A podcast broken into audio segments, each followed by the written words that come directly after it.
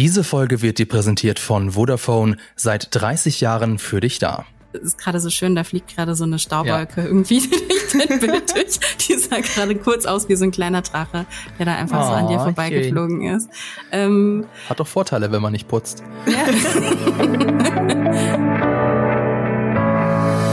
Herzlich willkommen zu Die Quadrataugen, dem Podcast über Filme und Serien, powered by Vodafone. Erstmal herzlich willkommen, ihr da draußen, die ihr diesen Podcast hört und natürlich herzlich willkommen bei YouTube. Diese Folge wird ja auch als unser Podcast-Video online gestellt. Das machen wir jetzt regelmäßig äh, zu, zu feiern von House of the Dragon, was ihr ab jetzt auf Wow und Sky gucken könnt. Ja, wir haben die zweite Folge angeguckt, The Rogue Prince, und diese Folge wollen wir jetzt hier im Detail besprechen. Das geht natürlich nicht ohne Spoiler. Ihr seid also hiermit gewarnt. Und mit wir meine ich Laura Samide. Hallo. Hallo Fabian und hallo alle ihr da draußen. Ja, und Lisa Oppermann ist auch da. Hi. Hi, hallo Fabian, hallo andere Menschen. hallo. Ihr wart ja beide schon beim letzten Mal dabei, insofern muss ich euch gar nicht vorstellen. Und wenn ihr das letzte Video beziehungsweise die letzte Podcast-Folge nicht geguckt oder gehört habt, dann schämt euch und holt das gefälligst nach. so, ich habe ich hab eine Abstimmung ähm, vorbereitet für euch. Und zwar ähm, habe ich äh, gehört oder mitbekommen, dass wir die ganze Zeit den Namen der Serie falsch aussprechen. Und zwar der YouTuber oder der YouTube-Kanal AltShift-X hat in einem Video enthüllt, dass äh, George R. R. Martin die Serie immer Hot D nennt. Also House of the Dragon, abgekürzt Hot D. Und jetzt möchte ich gerne einmal zur Abstimmung stellen. Sollen wir die Serie künftig Hot D nennen? Wer ist dafür? Einmal Handzeichen bitte. Lisa und ich sollen jetzt abstimmen, weil ich dachte, du stellst die Frage auch äh, draußen. Wir können das. Äh Na, es ist ja nicht live, ne? Ich finde, ich, ich ihr seid Gefühl, jetzt das Publikum. ich also. bin mir nicht so sicher, ob das die Seriosität, äh, Seriosität der Serie angemessen widerspiegelt, wenn wir sie Hot dienen. Obwohl ja, deswegen stellst du jetzt hier, deswegen äh, entscheide ich das nicht, sondern stelle ich das jetzt hier zum Wenn ich, zum wenn ich so eine Rap-Karriere anfangen würde, dann würde ich vielleicht ähm, das so als meinen Rap-Namen nehmen. okay, also wer ist dafür? Und wer ist dagegen? Ach so. Okay, und wem ist es egal? Damit äh, nennen wir die Serie auch weiterhin House of the Dragon. Und bevor ihr in den Kommentaren ausrastet, ja, mir ist klar, dass das höchstwahrscheinlich ein Witz war von dem äh, YouTube-Kanal Ach so. ähm, Shift X insofern. Aber bevor wir dann jetzt nicht über Hot D, sondern wirklich über House of the Dragon reden, erstmal ein wenig Werbung. Wenn ihr so wie der Crabfeeder gerne mal wieder frische Seeluft atmen wollt, dann müsst ihr trotzdem nicht auf eure Lieblingsserien und Filme verzichten. Denn genau dafür gibt es den GigaCube 5G. Das ist ein mobiler WLAN-Router, der sich in das Vodafone Mobilnetz einwählt und Surfen mit bis zu 500 Mbit pro Sekunde ermöglicht ohne DSL oder Kabelanschluss. Dafür hat er eine Vodafone SIM-Karte integriert, ideal für Urlaube in ländlichen Regionen oder auf Campingplätzen. Einfach auspacken, in die Steckdose stecken und lossurfen. Vodafone hat dazu mehrere Tarifmodelle, unter anderem auch eines, bei dem ihr nur zahlt, wenn ihr den Gigacube auch wirklich nutzt. Absolute Flexibilität garantiert. Mehr Infos zum Gigacube von Vodafone findet ihr in den Show Notes. Dann kommen wir aus der Werbung und zurück zur ersten, nein, zur zweiten Folge, sorry. Ähm, wobei, erste Folge, wir haben ja ähm, diese, diesen Podcast jetzt zum ersten Mal seit langer, langer Zeit auch auf YouTube ähm, rausgebracht. Und äh, auf YouTube sind die ja, ist das Publikum sehr viel mitteilungsbedürftiger als zum Beispiel bei Podcasts. Dementsprechend haben wir viel Feedback bekommen. Erstmal vielen Dank für das äh, liebe Feedback und auch vielen Dank für die Kritik, denn nur durch Kritik können wir uns ja verbessern. Und äh, was uns unter anderem auch deswegen da auch vorgeworfen wurde, dass wir vielleicht ein bisschen zu kritisch waren. Und ich kann jetzt nicht für euch sprechen, aber für mich. Und ich habe mir am Freitag die Folge nochmal angeschaut, ohne meine Kritikeraugen, ohne Notizblock, einfach mal so auf mich wirken lassen. Und vielleicht war ich in der letzten Podcast-Folge ein, ein Mühe zu harsch, ein bisschen. Denn was mir auch aufgefallen ist, was wir zum Beispiel überhaupt nicht angesprochen haben, ist, wie fantastisch die Serie einfach aussieht. Also Ausstattung, Kostüme, Requisiten, Kulissen, großartig. Und wir haben es zwar kurz angesprochen, aber ich möchte es noch einmal kurz betonen, wie großartig auch die Schauspielerinnen und Schauspieler sind. Mhm. Ähm, also, weiß ich, habt ihr äh, da eine Lieblings, ein Lieblingsdude und eine Lieblingsdudette? Meine ist, glaube ich, Patty Considine als König Viserys der Erste. Ähm, einfach super sympathisch, aber man merkt auch immer den Zwiespalt. Wie geht's euch da? Ich habe gleich, als du es gesagt hast, ähm, also als erstes an Millie Alcock gedacht, die ähm, Rhaenyra spielt, weil es ist so eine unglaublich gute Schauspielerin, finde ich. Und äh, wer immer mein, bis jetzt mein Lieblings-Bay war, ist auf jeden Fall hier, wie heißt sie, Eve Best, glaube ich, die Schauspielerin von Rhaenys. Ich finde sie einfach perfekt für diese Rolle. Mhm. Ich liebe es, einfach ihre ganze Mimik und so. Ich feiere es jedes Mal, wenn sie in irgendeiner Szene ist. Sie, ja, sie hat gar nicht so viele Szenen, nee, aber, aber die, paar, die wenigen, ne? Wo ich sie sehe, denke ich mir so, yes, das, yes, babe. Ich liebe es. Sie ja. sind ein absoluter äh, Scene-Stealer auf jeden Fall, finde ich auch. Ja. Äh, ich schließe mich hundertprozentig Lisa an. Also bei mir wären es auch genau die beiden. Hm. Aber auch die anderen sind großartig. Alle, alle also, sind gut. Ja. ja. Alle sind wirklich toll und ähm, ja, macht es auf jeden Fall. Also das ist noch mal eine ganze Stufe und auch nochmal, wir sind sehr kritisch, einfach weil das auch unser Job ist. Aber natürlich ja. ist es halt uns auch klar. Also Netflix ist Bundesliga und hier House of the Dragon ist Champions League. Also es ist noch einfach mal ein ganz anderes Level, ja, aber trotzdem ein Fußball, ja, ein gewagt, ein sehr gewagter Fußballvergleich, aber auch bei einem Champions League Spiel kann man ja mal sagen, wenn ein Pass nicht ankommt oder so, ne? Oh, oh ja. Gott, okay, schnell, schnell weiter. Deswegen, ich habe nämlich mir ein paar äh, Sachen aufgeschrieben, ein bisschen Feedback, unter anderem von Defense 232 womit wir wieder bei Fußball wären. genau, und ich lese einfach mal vor. Also der Kommentar sagt, ich finde, ihr vergleicht Äpfel mit Birnen, da die Ausgangslage zwischen beiden Serien nicht unterschiedlicher sein könnte. Ein Aspekt bei Game of Thrones war doch, dass man unbedingt wissen wollte, wie es weitergeht, weil man keine Ahnung hatte, wie das alles endet. Man noch völlig überrascht und auf den falschen Fuß erwischt werden konnte als Zuschauer, spätestens als die Serie die Buchvorlage überholte. Wer jetzt ähnliches bei Hot D erwartet oder die großen Twists, Überraschungen oder Schocks, wie zum Beispiel die rote Hochzeit, wird doch zwangsläufig enttäuscht werden. Und ja, wie gesagt, auch wir haben ganz fleißig Äpfel mit Birnen verglichen in unserer Podcast-Folge. Und jetzt ist die Frage, ist das okay, denn es sind beides Früchte? Oder ist das nicht so, oder wird man da beiden Serien nicht gerecht? Was meint ihr? Ich weiß nicht, ob das wirklich Äpfel und Birnen sind. Ich habe das Gefühl, es sind eher so zwei verschiedene Äpfelsorten. Also für mich jedenfalls. Ähm, natürlich sind es unterschiedliche Serien, aber es ist nun mal ein Spin-off oder ein Prequel halt von ähm, Game of Thrones. Jetzt in der zweiten Folge hatten wir sogar genau dasselbe Song, also das Thema von Game of Thrones in dem Intro drin. Also da ist schon, ich würde sogar fast sagen, eine größere Verknüpfung zwischen Spin-off und Originalserie als vielleicht bei anderen äh, Franchises oder Welten. Und ähm, außerdem ist ja auch nicht nur quasi, dass es jetzt sozusagen aus derselben Serienwelt kommt. Die Geschehnisse von House of the Dragon sind ja sozusagen in der innerhalb der Welt von George R. R. Martin vor Game of Thrones passiert und ähm, beeinflussen ja auch äh, die, die Sachen, die wir dann in Game of Thrones gesehen haben. Ich kann verstehen, dass es ein bisschen nervig ist in dem Sinne, dass diese Serie jetzt, sage ich mal, so frisch aus dem Ofen kommt und ähm, sofort so überschattet wird von diesem großen äh, Game of Thrones äh, Vorgänger am Horizont. Also das kann ich schon verstehen. Das ist in dem Sinne, muss man sich vielleicht ein bisschen davon abkapseln, aber ich glaube, es lässt sich nicht vermeiden, weil es einfach zu viele Verbindungen zwischendurch gibt. Ich glaube, es kommt auch voll drauf an, was man genau ver äh, ja, vergleicht. Genau. Ne? Also ich meine, wenn man jetzt von der ähm, vom Budget redet, von der Qualität redet und so weiter, dann wird man da House of the Dragon natürlich nicht unbedingt gerecht, ne? Also weil es ist mhm. klar, das ist jetzt eine neue Serie, die hat noch nicht das gleiche Budget wie die letzten Staffeln von Game of Thrones.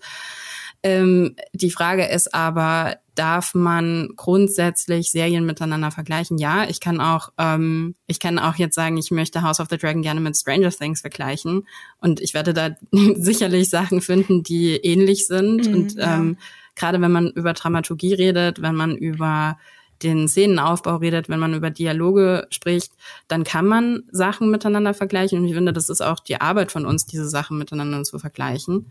Ähm, und deshalb, also ich verstehe, sorry, das war so ein kleiner Sound, eine Soundeinlage von Buffy. Ich verstehe grundsätzlich, dass, ähm, und da bin ich auch total jetzt bei Lisa, ne? Also ich finde auch, man muss jetzt House of the Dragon nicht unter den Bus schmeißen, weil man sagt, oh, das ist aber bei Weitem irgendwie nicht das, was ich jetzt irgendwie gewohnt bin und ähm, das sieht noch nicht so aus und ähm, ich glaube aber, dass man da ein bisschen differenzierter auch an die Kritik, die wir hatten, rangehen müssen. Ja, also weil die Kritik, die wir hatten, war ja nicht nur, das sieht jetzt doof aus, sondern wie sind die Szenen geschrieben? Und ein Punkt war da ja, auf dem wir wirklich rumgeritten sind, wenig subtil, die Subtilität. Und ich glaube, auch das ist so nicht ganz klar geworden, was wir damit eigentlich meinen. Denn zum Beispiel, ich habe es ja mir jetzt nochmal angeguckt und diese ganzen kleinen Blicke, die sich die Figuren zuwerfen oder auch einfach nur die, die Reaktionsshots, nenne ich sie mal, das ist schon subtil. Also subtil meint ja nicht, dass man das nicht entdeckt oder bemerkt, sondern subtil bedeutet ja einfach nur, dass es nicht ausgesprochen werden muss. Und dementsprechend kann man schon sagen, dass auch in der ersten Folge viele subtile Sachen drin sind. Aber das war gar nicht so das, was wir meinten, sondern, äh, Laura, du hast es gesagt im Vorgespräch, wir meinten eher, dass ähm, was nicht gesagt wird. Was nicht gesagt wird. Also vielleicht kannst du es noch mal ein letztes Mal noch erklären, was wir damit meinen. ähm, was wir vor allen Dingen meinten, ist der Subtext. Also man hat in der ersten Folge halt wahnsinnig viel Exposition unterbringen müssen. Und viele von dieser Exposition wurde als Informationsdialog in die Dialoge reingelegt. Und das war ja unser Kritikpunkt, wo wir gesagt haben, das finden wir vielleicht nicht ganz so elegant. Ähm, und das nimmt halt einfach auch sehr viel weg von, von den Dialogen in, in der Serie, in der Folge. Ja, also wenn dann noch untergebracht werden muss, ich war irgendwie schon viermal schwanger und ähm, das ist jetzt das letzte Mal oder ich muss jetzt noch irgendwie ein, andere Sachen etablieren, wie äh, meine Tochter ist so und so alt oder ich bin der König seit dem und dem. Also das sind diese Informationsbits, die halt natürlich wichtig sind für uns, damit wir halt irgendwie das größere Ganze verstehen. Wenn aber ein Dialog nur aus Informationsdialog ähm, besteht und das, was der Subtext, also es keinen Subtext in der Szene gibt, sondern alles ausgesprochen wird. Und Subtext heißt halt eben das, mit welcher Intention geht ein Charakter in eine Szene rein. Jeder Charakter sollte ja eigentlich eine Agenda haben für, für die Szene. Ne? Also wenn du jetzt ein Drehbuch schreibst, dann gibt, hat ja jede einzelne Szene nochmal eine Dramaturgie, Dramat Dramaturgie für sich selbst. Ähm, und jeder Charakter kommt mit einer Agenda rein, weil er oder sie irgendwas erreichen möchte oder auch mit was konfrontiert wird und dementsprechend damit umgehen muss.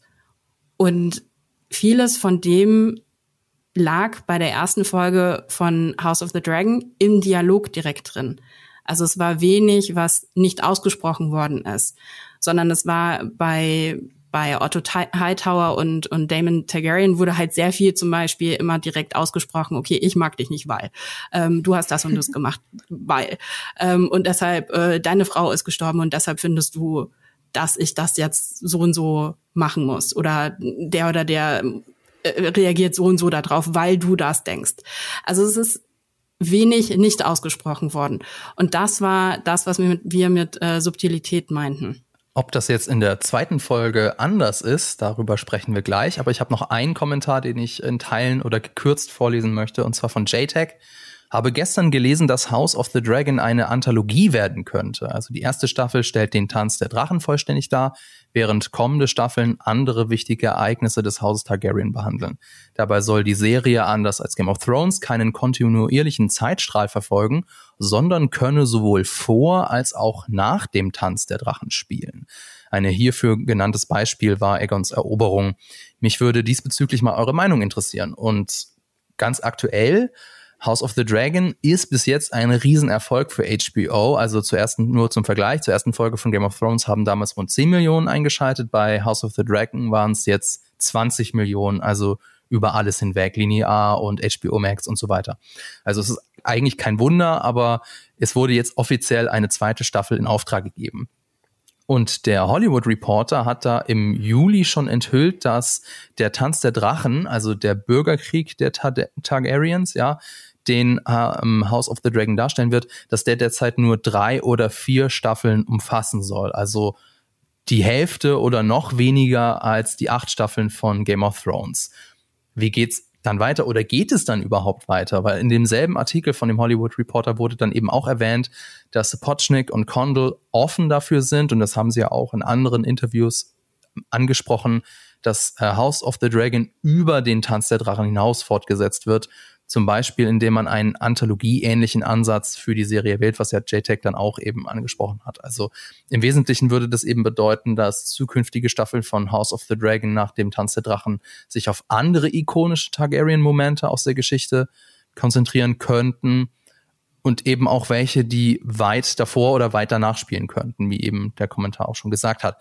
Und also ich würde sagen, ist jetzt ungewöhnlich für so eine Blockbuster-Serie. Anthologieserien kennen wir ja eher von, ähm, von American Horror Story oder ähm, den bei Netflix eben die die ähm, House of The Haunting of Hill House, das war ja auch eher so Anthologie, aber bei so einer Blockbuster-Serie ist es schon eher ungewöhnlich, aber ich würde sagen, warum nicht? Ich meine, die Serie heißt ja House of the Dragon und nicht Dance of the Dragon, also es würde ja durchaus Sinn geben, noch andere Geschichten aus dem Drachenhaus zu erzählen. Und jetzt würde mich mal interessieren, wie ihr das seht. Also würdet ihr sagen, ja, geil, weil dann können wir noch andere Sachen sehen oder, oder nein? Was, was sagt ihr? Lisa, willst du was sagen?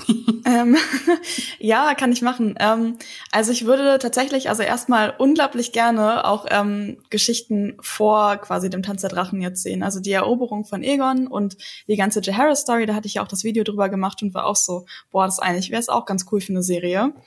Aber ähm, ich finde es ein bisschen witzig, quasi darüber nachzudenken, ein Prequel zu einem Prequel zu machen, was das in dem Fall dann ja wäre.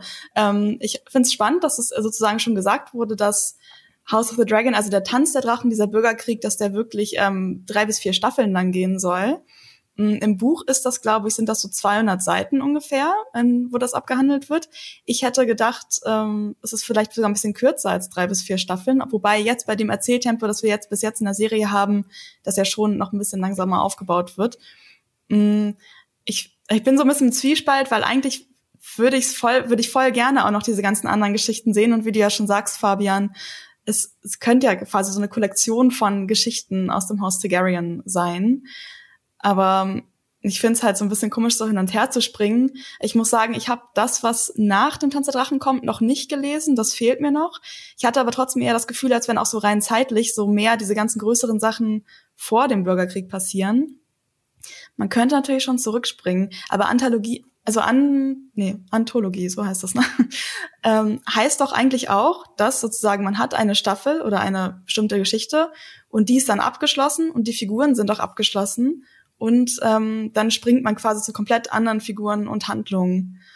Und ähm, im Prinzip ist es aber ja so bei House of the Dragon, dass ja diese ganzen Sachen, die zum Beispiel davor passieren, die bauen ja, das ist ja sozusagen wie jetzt mit Game of Thrones, also das baut sich ja zu House of the Dragon hin auf. Also die Leute davor kommen, sind ja auch Verwandte von den Leuten, die wir jetzt in der Serie sehen zum Beispiel. Das heißt, es wäre ja gar keine direkt abgeschlossene Geschichte. Und ich weiß, dass ähm, oder meine in einem Interview gelesen zu haben, dass ähm, der Showrunner jetzt von House of the Dragon das so ein bisschen mit Star Wars 4 verglichen hat, dass man quasi in der Zeit davor und danach springen könnte. Aber da ist es ja eigentlich auch nicht so. Ich meine, klar, wir haben zwar neue Geschichten, aber es geht ja trotzdem um Darth Vader, den wir ja auch schon in äh, der alten Trilogie jetzt sehen. Und äh, ja, Jetzt habe ich sehr lange geredet, irgendwie keine Antwort gegeben. Das sind so meine Gedanken. Ähm, sollen sie mal machen so. Aber ich finde es irgendwie. ähm, ich finde es irgendwie, wenn's, ich fände es, glaube ich, cooler, wenn es nicht dieselbe Serie wäre, sondern dann eine extra Serie. Ja, ich fände es besser, wenn es eine extra Serie wäre. Hm, Aber dann wäre es eine okay. Prequel-Serie. Ah, ja, sagt ihr mal, Laura, sag du mal, was du denkst. also, je länger ich drüber nachdenke, desto mehr Bock hätte ich tatsächlich drauf. Also ich bin ja riesengroßer Targaryen-Fan. Das heißt, mehr Targaryen-Content bin ich sowieso dabei. Mhm. Und ich finde es vielleicht taktisch gar nicht so unklug, weil, also erstmal jetzt grundsätzlich zu der Frage, ähm, muss der Dance of the Dragon tatsächlich über mehrere Staffeln erzählt werden? Ja, warum nicht? Da passiert ja so wahnsinnig viel. Und wenn ich wirklich alles mhm. davon erzählen möchte, dann brauche ich länger als eine Staffel. Ja, das ähm, auf jeden Fall. Es ist ja auch jetzt die Frage, wann der Zeitsprung eigentlich in der ersten Staffel kommt ähm, dann, also wenn dann eben die Charaktere älter werden. Und finde ich erstmal grundsätzlich die Idee, dann eine Anthologieserie daraus zu machen, gut, ja, ich glaube schon. Ich hätte, ich hätte Bock, noch mehr, noch mehr von dieser, von dieser Familie und von diesen verschiedenen Zeitlinien zu erfahren. Und ich hätte schon auch Lust, ähm, Egon in, und Visenya und so weiter irgendwann zu sehen. Und ich meine, wenn man dann in das Zeitalter geht, eventuell braucht man dafür halt einfach mehr Budget. Und wenn jetzt House of the Dragon gut läuft, dann bekommt man eventuell mehr Budget und dann kann man quasi in der Zeit zurückreisen. und, Time Travel. und dann halt einfach, ähm, ja, immer größer werden. Das ist schlau, wobei ich auch glaube, dass man eigentlich auch für das Ende vom Tanz der Drachen sehr viel Budget braucht. Ja, also was man dann hoffentlich auch hat was man hoffentlich hat, weil es ja dann auch noch nicht in der ersten, mhm. in der ersten Staffel. Ja, aber es ist eine gute, eine gute Argumentation, dass man jetzt das quasi so startet und dann für diesen ganzen Conquest-Kram dann, dass es sich schon so weit etabliert hat, dass dann vielleicht auch noch mehr Sicherheit beim Budget ist. Mhm. Ja, okay. Äh, Fabian, was denkst du denn? Ja, jetzt bin ich, glaube ich, wieder ein bisschen negativ. So, je mehr ich drüber nachdenke, desto, glaube ich, negativer. Wobei, also es ist halt auch so ein bisschen so, was, was ist für einen eine Anthologieserie, ne? Mhm. Weil, also für mich ist das so vom Gefühl her, eine Anthologieserie ist so eine Staffel. Eine Staffel und dann ist die Geschichte, die man da erzählt hat, vorbei. Und das mhm. ist ja gerade das, was sie mit House of the Dragon nicht machen. Es geht ja über mehrere Staffeln. Und dann ist wieder so die Frage, ja, ist es dann überhaupt noch eine Anthologieserie, Anthologieserie oder ist es dann wirklich eine eigene ständige Serie mit einem eigenen Namen? Ja, das also, genau, das ist das, was ich meine. Ich finde, das fühlt ja. sich dann so angebrochen an. Ja, genau. Sie wenn du so Schokoladentafel aufmachst und nur die Hälfte isst oder so. Und dann genau. und ja auch Trilogien bei Star Wars. Du könntest ja auch eine, eine ähm, Staffeltrilogie machen. Ja, okay. Ja, okay. Also für mich ist so vom Gefühl her eine Anthologie immer so halt in einer Staffel abgearbeitet. Mhm. Nur dann irgendwie verdient es auch den Namen und dafür sind die Geschichten vielleicht zu episch oder die Figurenkonstellation zu ja. komplex. Aber das ist jetzt wirklich nur semantisch und ähm, letztlich, ja, mehr Fantasy-Serienfutter gerne her damit. I like it. So, also habt ihr noch Feedback? Schreibt's uns gerne entweder in die Kommentare oder schickt uns auch ganz altmodisch eine Mail an, sprich mit uns at jellyfish.com. Dann haben wir Raben. Ja, genau, schickt uns einen Raben. Dann haben wir quasi aufgeräumt jetzt, würde ich sagen. Und jetzt können wir uns der zweiten Folge widmen. Ähm, die ich habe ja genannt, ähm, die, also das Video habe ich ja genannt, eine Folge wie ein Vorschlaghammer. Jetzt könnte ich, überlege ich, ob ich die zweite, ob ich das zweite Video nenne, eine Folge wie ein Kammerspiel, denn also diese Folge besteht ja fast nur aus Zweierkonstellationen, aber dazu, da nehme ich jetzt vielleicht zu viel vorweg. Aber auf jeden Fall, wir haben ein Intro. Wir haben ein wupp, Intro. Wupp. Wir haben endlich ein Intro. Das wurde ja in der ersten Folge von uns äh, schmerzlich vermisst und das, äh, wir haben gesagt, es sieht so ein bisschen so aus wie das Warner Brothers Logo. und äh, sie haben auf uns gehört und sie haben noch schnell ein, äh, ein Intro nachgeschustert. Nur wegen uns haben sie es mhm. gemacht. Ja. Nur wegen uns. Und ähm, ja, also ich, ich war auch sehr über, also sehr ja neugierig darauf, was sie denn jetzt machen. Äh, Ob es wieder so eine Weltkarte wird und nein, sie versuchen so diese Blutlinien optisch darzustellen. Wie hat euch das denn gefallen, Laura? Vielleicht willst du mal anfangen. Ich mochte das vom Prinzip her sehr gerne und das natürlich geht natürlich voll auf Nostalgie. Ähm, und das ist natürlich dann auch wieder sowas, wo man sagt, ja, okay, House of the Dragon hängt sehr, sehr eng mit Game of Thrones zusammen, ganz offensichtlich. Also nicht nur diese Zitate aus der ersten Folge sind, ist gerade so schön, da fliegt gerade so eine Staubwolke ja. irgendwie durch dein Bild durch. Die sah gerade kurz aus wie so ein kleiner Drache, der da einfach oh, so an dir vorbeigeflogen schön. ist. Ähm, Hat doch Vorteile, wenn man nicht putzt. Ja. Special Effects im Podcast. ähm, genau, Buffy, Buffy muss sich jetzt im Moment gerade duschen neben mir. Das sind die Geräusche, die ihr gerade hört. das ist echt, das passiert einfach sehr viel hier zwischendurch. Ja. Okay, wo waren wir? Beim Intro. Ich fand das Intro schön. Ich mochte das. Ich mochte das, ähm, dass es auch das gleiche Thema ist, weil why not? Ne? Also ich finde, ich finde, gehe auf die Nostalgie, warum nicht? Und ähm, ich mochte tatsächlich auch die Visualität, dass es jetzt halt schwarzer Stein ist und Blut, was da durchläuft. Oder Vulkangestein wahrscheinlich sogar, ne? Bin kein Geologe. Mich da. Können wir eine Steinprobe aus dem Intro nehmen, ja, um das zu verifizieren? Ja. Lisa, wie ist bei dir?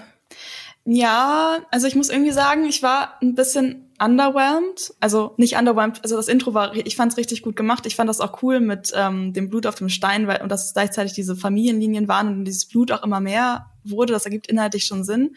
Aber ich hätte mir irgendwie gewünscht, dass ähm, sie nicht, also ich hätte mir gewünscht, dass sie nicht genau dieselbe Melodie nehmen. Ich hätte gedacht, vielleicht, also mir hätte es besser gefallen, wenn es sozusagen angelehnt daran ist, aber so ein bisschen neue Elemente hat. Ich fand es irgendwie zu ich, ich, nee, irgendwie fand ich das blöd.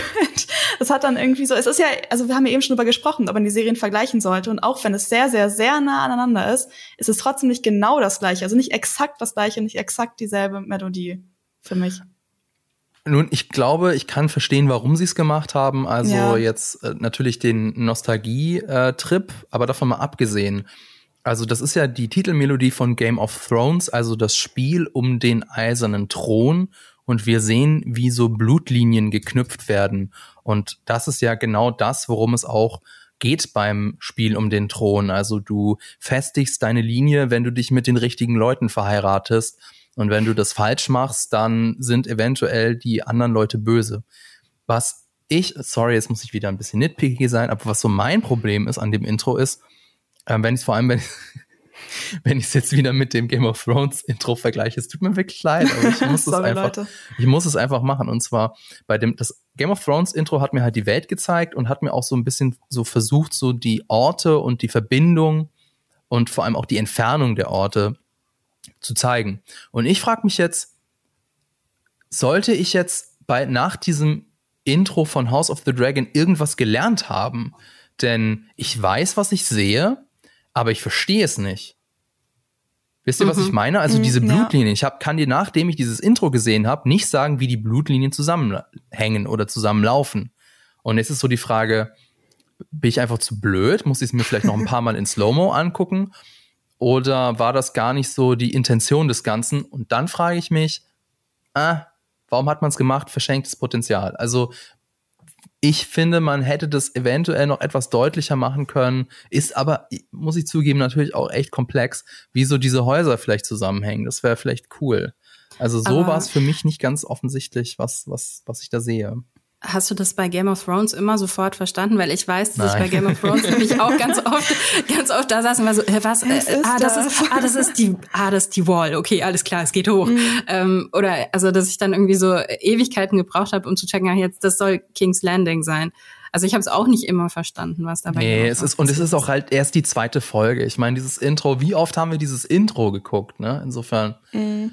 Das ist ja auch jedes Mal anders gewesen. Ja, aber ich meine, ja, aber die, die ähnliche Orte sind ja immer gleich und so. Insofern, vielleicht, das ist auch hier wieder ein bisschen unfair. Insofern, vielleicht muss ich mir das tatsächlich noch ein paar Mal dieses Intro angucken und dann check ich es auch. Aber so, das ich war so mein Bauchgefühl. Nur, ich ja. habe es auch nur einmal gesehen. Ich hatte noch keine ja. Zeit, das nochmal anzuschauen. Also vielleicht ähm, bin ich dann auch überzeugt. Dann ist, wie gesagt, das war jetzt ja wirklich erst das erste Mal, dass es vorkam. Man hätte natürlich auch, also ich fand jetzt von den Effekten her sah es nochmal so cooler und mehr 3D irgendwie aus.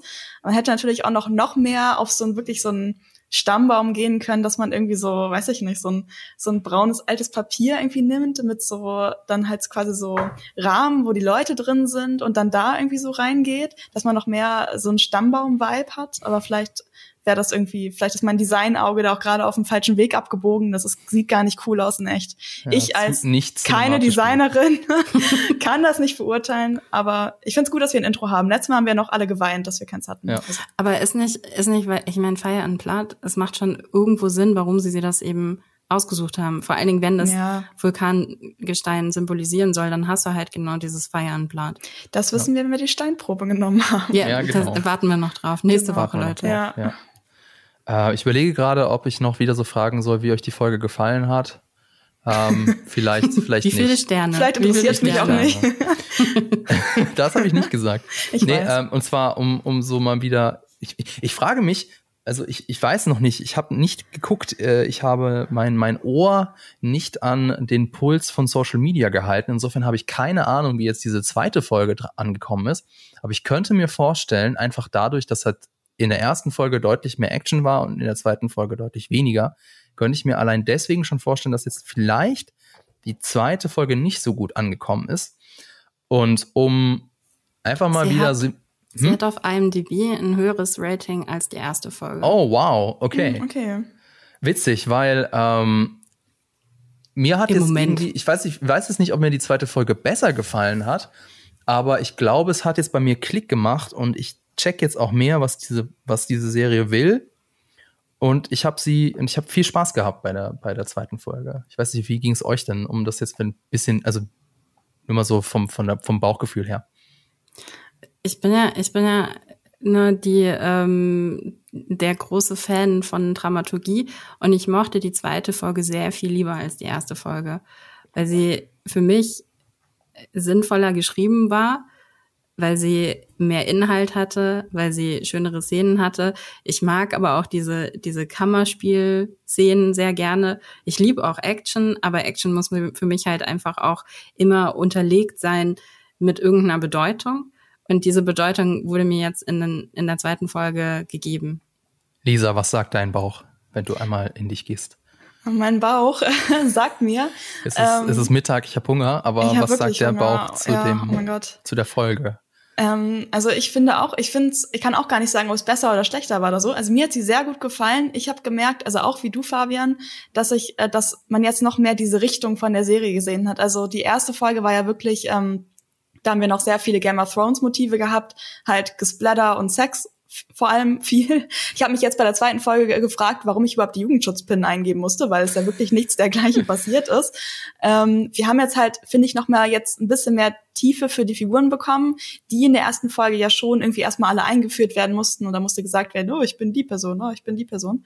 Und ähm, da konnte man jetzt noch mehr irgendwie reingehen und ähm, find's cool, dass wir auch noch mal andere Orte gesehen haben, weil ich glaube, in der ersten Folge waren wir nur in King's Landing oder jedenfalls sehr viel mehr als in der zweiten. Jetzt haben wir ja auch schon Dragonstone und diesen Stepstone-Strand gesehen kurz. Wir waren im Prolog in Harrenhal, aber es ist ja ein Ah, ja, Prolog, stimmt. ne? ja, aber ja, glaub ich glaube, es war wirklich nur. Nein, Moment. Das Turnier spielt, glaube ich, nicht in, also zumindest im Buch nicht in King's Landing, ne? Das müsst ihr Ah. wissen. Nee, das weiß ich gerade auch nicht, ehrlich Okay. gesagt. Ich dachte Ähm. aber bei King's Landing, oder? Weil, also selbst wenn, wenn die Turnierstätte nicht genau in King's Landing ist, ging es ja genau darum, dass eben auch die Touristen nach King's Landing kommen und deshalb Damon da aufräumen muss.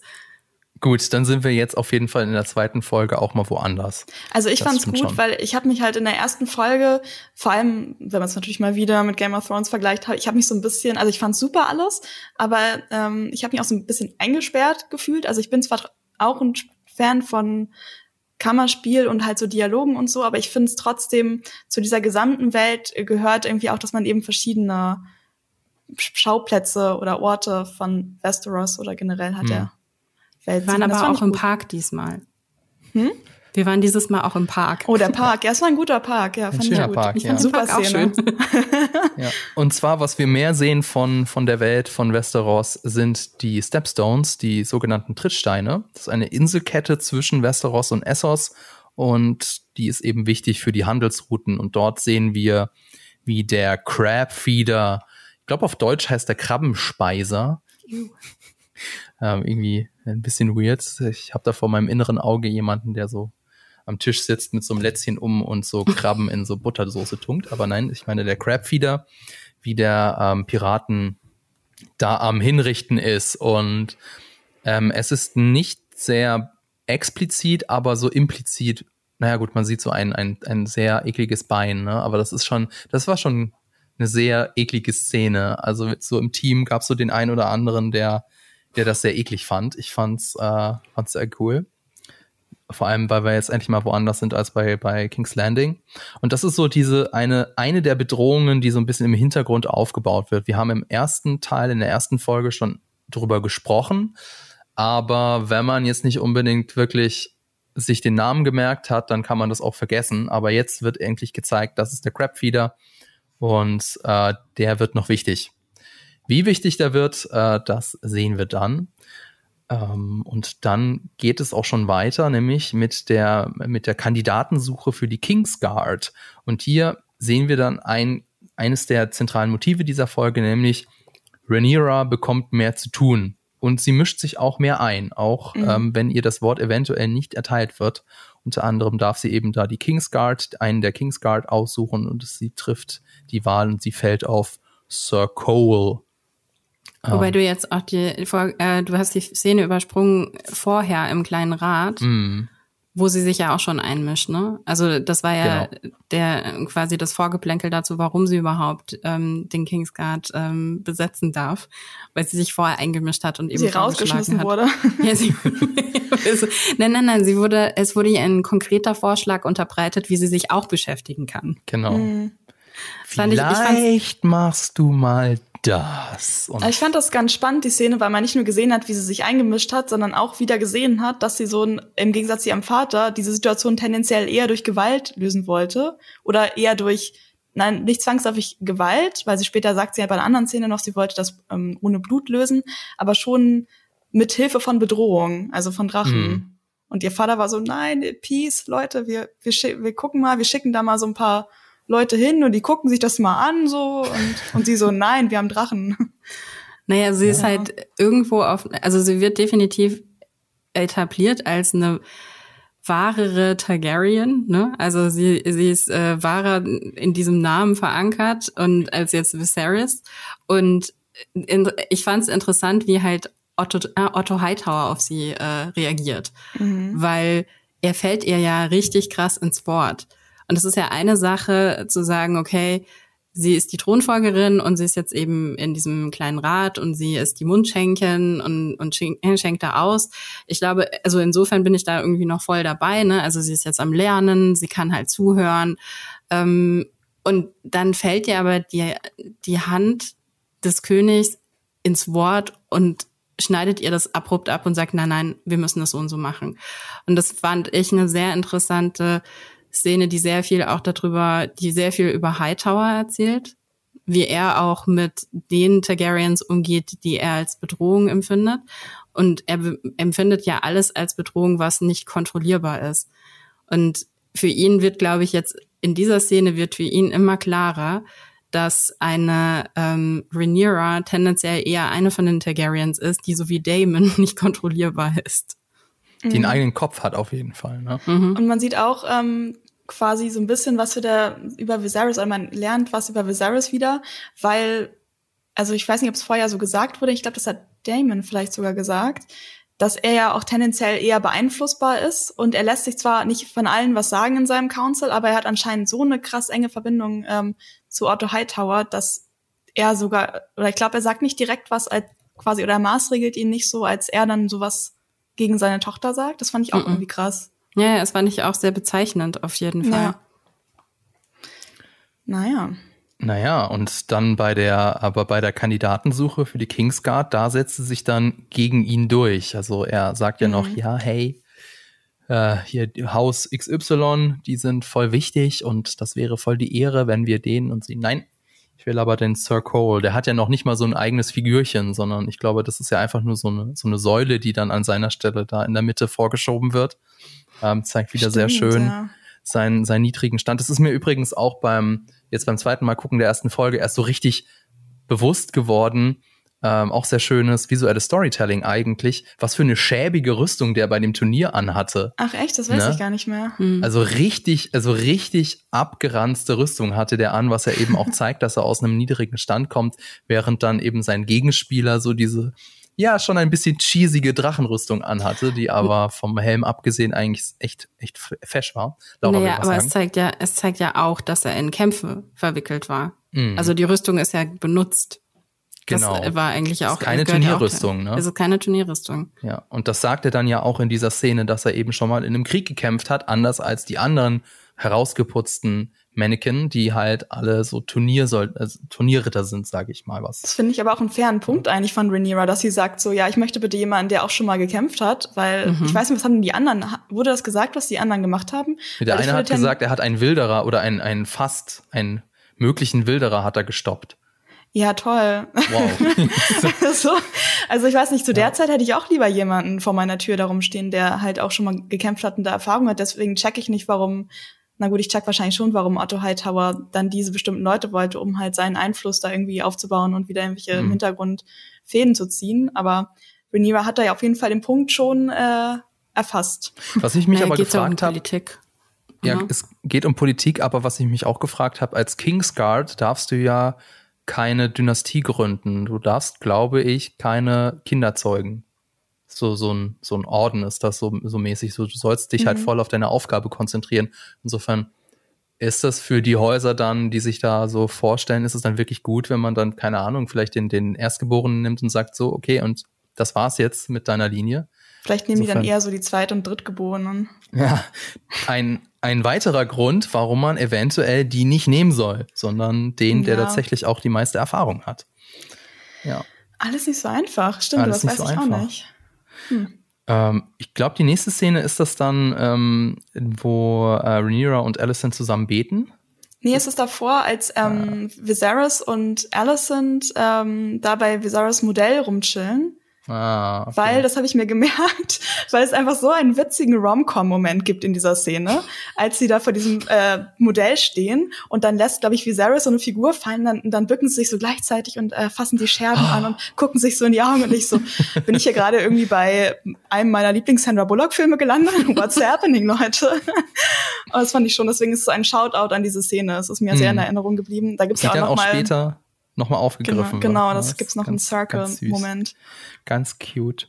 Und ist das auch die Szene, wo er schon anspricht, dass ähm, Alicent doch bitte Rhaenyra nichts über deren Gespräche sagen soll? Oder mhm. ist das eine mhm. andere ja. Szene? Ja, das ist das die Szene. Ist die so, im Moment, er sagt ja, ja, du, du erzählst ja unsere Geschichte, äh, unsere Gespräche nicht weiter, ne? Und sie so, nein, nein. Aber das ist ja nicht, also ist das nur ihre Reaktion? Ich glaube, ihre Reaktion ist auch so ein bisschen, dass sie versteht, warum er das sagt. Weil, also mhm. es gibt ja, es gibt ja so ein paar große Fragen, die über diese Folge aufgeworfen werden. Und eine dieser Fragen ist ja, wie kommen Viserys und Rhaenyra wieder als Vater und Tochter auch zusammen? Wie können die beiden wieder miteinander kommunizieren?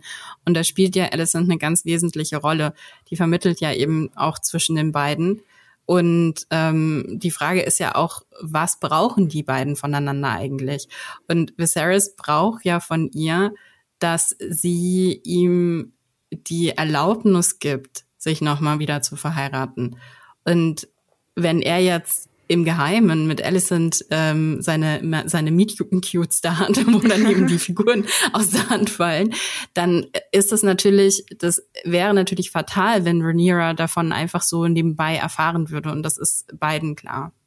Ja, total. Ich finde es auch spannend, wie ähm, alles sind auch schon vermittelt oder in der Szene danach sagt sie ja auch so, ja, ähm, dein Vater liebt dich wirklich und so, aber gleichzeitig halt überhaupt das nicht erwähnt. Ich meine, es ergibt halt Sinn, aber ich finde, das, das hat für mich mhm. dann dieses Pulverfass, worauf es hinausläuft, äh, dann irgendwie auch noch schon, also es wird ja sehr früh schon jetzt so erzählt. Nee, also sie hat halt ja auch, sie wird ja von ihrem Vater ja auch dahin gegroomt, ne? Also sie wird von ihrem Vater Voll. ja irgendwie erzogen dass sie genau das macht und ähm, die einzige, die einzige Situation, wo sie wirklich auch durchlässt, wie sehr sie das unter Druck setzt und wie sehr sie das auch mitnimmt, ist ja, dass sie immer an ihren Fingern poolt.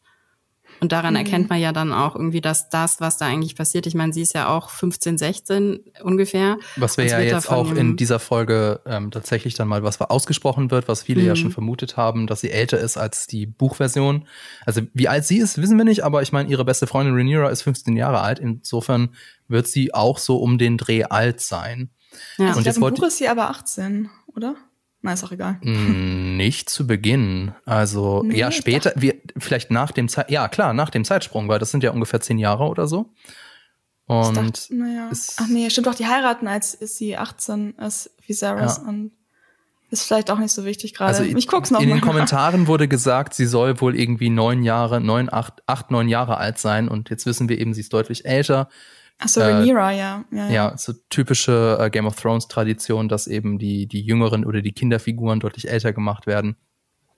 Aber auch äh, Viserys ist älter in, in der Serie, oder? Ich glaube, er ist in den Büchern nicht ganz ich so glaub, alt. Er ist 38 oder so in den Büchern. Ja, genau. Also er ist noch in seinen 30ern und ich weiß jetzt nicht, wie alt Paddy Considine ist, aber der ist eher nicht Ende, Ende 40, äh, Ende 30. Ich glaube, der ist, der ist ein paar Jahrzehnte älter, aber ich weiß es auch nicht genau. Mhm. Insofern frage ich mich, warum sie das gemacht haben, weil ähm, wenn sie ihn, also wenn sie äh, Alicent halt, ähm, so wie sie es ja gemacht haben, etwas älter gemacht haben und wenn sie Viserys in einem ähnlichen Alter gelassen hätten, dann wäre das auch nicht so creepy. Also es hat ja schon genau so, deswegen so gemacht. Ja, also das war ja offensichtlich irgendwie Absicht, weil es wirkt ja schon ja, schon, schon, schon sehr wie Vater und Tochter, was, was sehr unangenehm ist. Er ist Ende 40, by the way. In der okay, Serie? also. Nee, in echt. Ach so. Der Schauspieler ist Ende 40. Zehn Jahre älter Mhm. als, als eigentlich die Figur. Aber ich glaube, dadurch wird ja auch noch eine Szene, die später kommt, ich weiß nicht, ob ich es jetzt vorwegnehmen soll, ja noch creepiger, als diese Szene mit Lena kommt.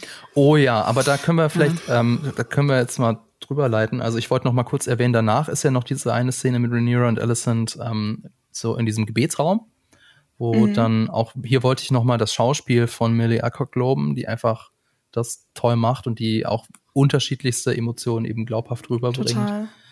Und dann haben wir ja das, Leu- also läutet dann in diese Szene ein, die du meinst, Lisa, das, äh, das Treffen von Viserys, Corlys und äh, Rhaenys, wo dann der Vorschlag unterbreitet wird, hey, heirate doch äh, unsere Tochter, das würde voll Sinn ergeben. Sie ist auch schon zwölf. Sie Yay. ist auch schon zwölf. Oh. Und ähm, ja, später ähm, wird das dann, das, es kommt ein bisschen später, aber es macht ja nichts, wenn wir jetzt vielleicht dann, also ihr wollt, Ja. ist es okay für euch, wenn wir ein paar Szenen überspringen? Wir können ja auch Ähm, mal auf der zurückkommen. zur ja. Ja, genau. Können auch auf der Fernbedienung noch mal kurz zurückskippen. Ähm, ja, diese, diese Szene, wo sie dann durch den Garten laufen ähm, und es ist einfach, Paddy Considine ist so großartig, einfach wie er das spielt, dass ihm das unfassbar unangenehm ist mit Man dieser merkt es total. Ja. Und die Arme, also die wird, was, was, frage ich mich auch so, was haben die Eltern ihr gesagt? So. Die werden ihr ja nicht gesagt haben, so jetzt, jetzt geh mal mit dem König spazieren, sondern die werden, die haben sie ja genau instruiert. Ich Ja, ja, glaube klar, die haben dir das schon erklärt. Also das Ja sagt klar, sie ja auch dann mit dem später Satz, auch. den sie ja als ich letztes werde dir sagt. viele ne? Kinder gebären. Ja, das, also ich glaube aber auch, dass ähm, das Mädchen zu der Zeit auch schon viel früher wussten, war quasi, was sie erwartet, so irgendwie. Mhm. Und dass sie deswegen auch so dieses Verständnis, oder sie hat es ja anscheinend auch dadurch, was sie halt sagt, dass sie eben weiß, dass, ähm, dass sie so diesen älteren Menschen jetzt heiraten muss irgendwie und dass es halt wegen dieser Häuser und der Zusammen des Zusammenschlusses so passieren muss, was natürlich unfassbar schlimm ist irgendwie, dass das diese Kinder schon so früh wissen, dass sie das erwartet. Aber ähm, ja, man sieht, in, also man merkt in dieser Situation auch allein, worüber die reden. Ich glaube, sie fragt die ganze Zeit irgendwas über Drachen. Sie ist halt wie so ein Kind, so, yay, Drachen sind voll cool, erzähl mir mehr über Drachen. Und er ist so, ja, okay, ich soll mit dir verheiratet werden. Mhm. Und ähm, Aber sie reden auch nicht über irgendeinen Drachen, sondern nee, sie, sie reden über Valerian. ja und über ähm, über Vaga auch schon. Stimmt, ne? ja, Visenias stimmt. Drache, der ja dann Stimmt. später auch wieder auftaucht. Das könnt ihr mir mal vielleicht erklären, weil ihr ja das Buch, also falls es jetzt kein großer Buchspoiler ist, aber das habe ich nämlich auch nicht verstanden. Wer ist dieser Drache, von dem sie da reden, der ähm, irgendwie jetzt nicht mehr aufgetaucht ist oder irgendwie woanders lebt und nicht im Dra Dragon Pit lebt? Was ist das für ein Drache? Visenias Drache. Also Visenya ist ja die Schwester und Ehefrau von Egon gewesen, die ähm, die kämpferischere von den beiden. Und die hat eben den zweitgrößten Drachen geritten. Hm. Ist das so. eine eine Drachin? Sagt man das so? Eine Drach eine äh, She-Dragon. Und äh, die ist ähm, verschwunden, nachdem dann auch ihr Mate gestorben ist. Hm. Ich bin gerade Tja, nicht sicher, vielleicht taucht er aber- noch auf, ne?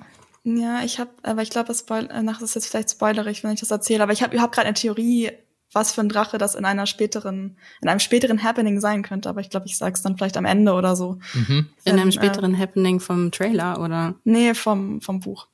Ach so, ja. Das Naja, im Buch, im Buch wissen wir es theoretisch, ne? Okay, dann Ja. schreibt es euch doch mal auf und dann können wir vielleicht am Ende drüber reden, damit dann auch die Leute, die nicht aus dem Buch gespoilert werden wollen, dann eben äh, ja die Möglichkeit haben, dann zu skippen oder so. Ähm, fand ich auch irgendwie cool, weil eigentlich will sie ja, also die, ich meine jetzt äh, Lerner, will da ja so, ihm, so ein bisschen ihm näher kommen und auch ein bisschen also Interesse zeigen und eben auch so, hey, du hast hier den großen Drachen geritten, voll cool von dir. Aber ihn macht das traurig, ne? Weil eigentlich will sie ja nur das Beste, aber genau das Falsche, weil ihn erinnert dieser Drache ja auch an das untergegangene Valyria. Und ihn macht das Ganze traurig, was, äh, was ich auch sehr schön fand. Und auch sehr schön fand ich diese Szene, weil sie eben zeigt, dass diese Verbindung ist auf einer Kopfebene eigentlich genau das Richtige. Das wird ja auch in dieser Folge immer wieder betont. Auch bei Mhm. jeden, den er fragt, sagt, mach das, das ergibt voll Sinn. Ja. Aber wir sehen eben, warum er Spoiler, ja, warum er es am Ende nicht macht, weil es fühlt sich falsch an. Und ich denke, ich vermute mal, das wird in dieser Szene vorbereitet und deswegen ist es dann auch im Nachhinein kein großer, äh, keine große Überraschung, dass er sich dagegen entscheidet. Die größere Überraschung ist fast schon, für wen er sich dann entscheidet, aber da können wir vielleicht dann später drüber reden. Aber ich habe auch ähm, noch eine, also er entscheidet sich ja nicht nur gegen Lena, weil sie noch so klein ist und weil sich das falsch anfühlt, sondern auch, weil sie über die Drachen spricht. Weil das ist ja, also in ihm löst es ja nicht nur Trauer aus, sondern er hat ja auch ähm, er hat ja mit Rhaenyra genau am Ende von der ersten Folge darüber gesprochen, dass es für ihn ganz klar ist, dass die Targaryens und die Drachen zwar miteinander verknüpft sind, aber dass die Targaryens am Ende auch nur ganz normale Menschen wären, wenn sie eben nicht diese Verknüpfung hätten und dass man das eben nicht vergessen darf. Jetzt geht die kleine Lena da rein und will nur über Drachen sprechen und macht im Grunde genommen ja. genau das, was er ja verhindern will. Er will ja eigentlich, er ist ja ein König, der selbst kein Drachenreiter mehr ist. Also er war ein Drachenreiter, ist es aber nicht mehr, wird von Rhaenyra auch immer wieder daran erinnert, dass sie ja Drachenreiterin ist, wie eben auch am Anfang in der Szene, wo sie sagt, schick doch die Drachenreiter. Und, und er also eher so, äh, äh, Lena hat auch einen Drachen, oder? Lena? Ja. Sie hat auch einen Drachen, ja. Und ihr ja. Bruder auch. Also ihr Bruder hat auch einen Drachen, ja. Ja. Stimmt, ja. Ja. Ähm, und dann als nächste Szene, ich würde dann einfach mit der nächsten Szene weitermachen, das ist dann die auch eine sehr, sehr coole Szene. Das ist dann, das ist zum, das ist zum ersten Mal, dass Rhaenyra und Rhaenys aufeinandertreffen, oder? Also in diesem Säulengang. Und da ja. wird, das haben wir auch in den Trailern dann gesehen, dieser zentrale Konflikt und auch dieses sehr schöne Zitat, ähm, die Männer würden eher die Fackel an das Königreich halten, als es zu erlauben, dass eine Frau auf dem Thron sitzt.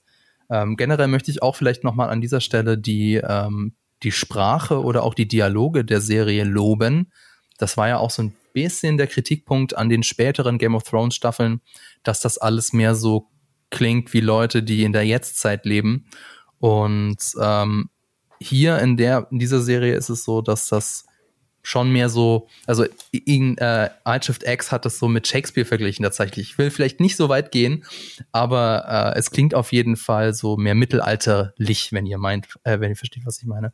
Und wie hat euch denn jetzt, also das sind ja Rhaenyra und Rhaenys sind ja die beiden, also würde ich auch sagen, so eure Lieblingsfiguren oder zumindest die mhm. Schauspielerin, die ihr ziemlich cool findet.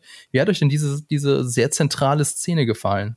Ich fand sie mega gut. Die hat mir richtig Spaß gemacht, weil es ist ja auch, also es muss ja irgendwann da drauf hinauslaufen und vor allen Dingen ist es natürlich eine interessante Szene, weil es auch die zwei unterschiedlichen Perspektiven auf die Geschichte nochmal aufzeigt, weil für Rhaenys ist es ganz klar, das Patriarchat wird nicht zulassen, dass eine Frau jemals auf dem Thron sitzt. Macht dir nichts vor, Rhaenyra.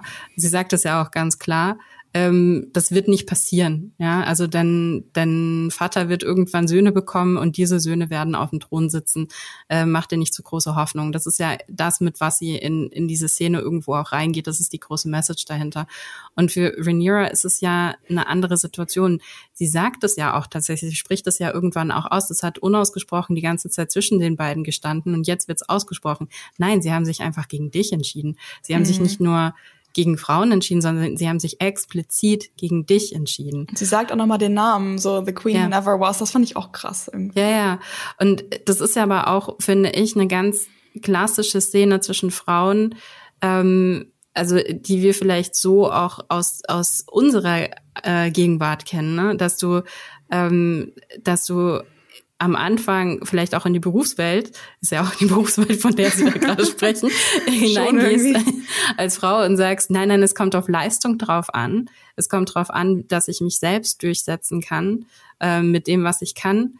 Und je älter du wirst und je älter du als Frau im Patriarchat ähm, ähm, zugebracht hast, desto, desto mehr ist es halt, äh, wie Rhaenys dann eben für sich festgestellt hat, das ist, nee, wir spielen hier, wir spielen hier unterschiedliche Dinge und sie bezeichnet das ja als die Ordnung der Dinge.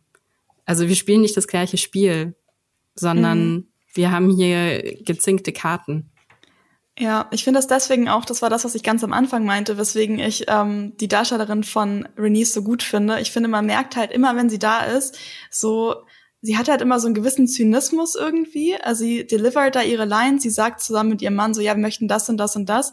Und gleichzeitig merkt man aber in allem, was sie sagt, sowohl in ihrer Mimik, aber eigentlich auch von dem Gewicht, was sie sagt, wie viel Schmerz, wie viele Erfahrungen und wie viel, sag ich mal, Sachen sich im Hintergrund abspielen, während sie das macht, was sie macht. Und das finde ich so richtig gut irgendwie. Also es mhm. kommt so richtig bei mir an. Ja, und sie hat halt genau diesen Humor, sie bringt diesen Humor halt einfach mit. Sie hat einfach, also sie ist so wirklich einfach nur so, ich habe also so langsam so Leute so, fuck it, sage ich jetzt einfach mal so, so, ich, ich, sie, ist genau dieser Zynismus, den ich meinte. Weißt du, an wen sie mich erinnert? Sie erinnert mich an, ähm, an diese eine Frau, die auf der auf der Demonstration mit diesem Plakat steht und äh, wo drauf steht irgendwie wie oft muss ich eigentlich noch auf die Straße gehen wegen dieser Scheiße? Stimmt, das ist so der ungefähre Vibe von ihr. Also sie hat irgendwie gleichzeitig abgeschlossen, aber sie sieht das irgendwie, sie ist einfach nur so, ja, nee, sorry Leute, macht euer so. Ding. Ich weiß, was passiert, aber ich wurde jetzt, ja, nee, genau. Und ähm, hier, wie heißt die andere, Rhaenyra, ähm, die ist halt, genau, was du halt meinst, das komplette Gegenteil und äh, also so ein Spiegel dann irgendwie von ihr, die dann auch einfach ihren Platz da sozusagen einnehmen möchte in der Welt. Hm. Ich Wahrscheinlich gerne, erinnert sie sich auch an ihre jüngeres Selbst, vielleicht, ne? Wahrscheinlich. Das da auch so ein bisschen so. mit.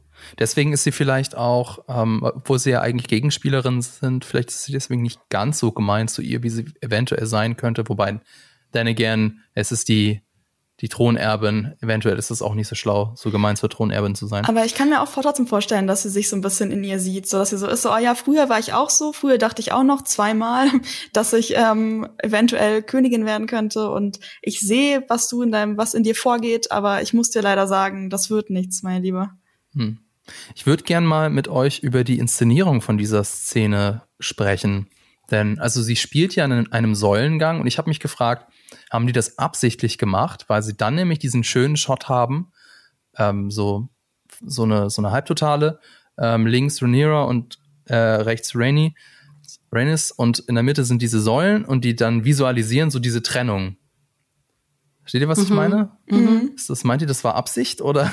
Ich denke schon. Ich nichts denk passiert aus ne? Versehen. Nichts, nichts, passiert aus Versehen. Alles ist Absicht. Das ist mir halt auch deswegen aufgefallen, weil zum Beispiel jetzt vielleicht nochmal ein, ein, Skip, ein Schritt zurück bei der Szene Viserys und Rhaenyra, wo die beiden beim Essen ähm, gezeigt werden.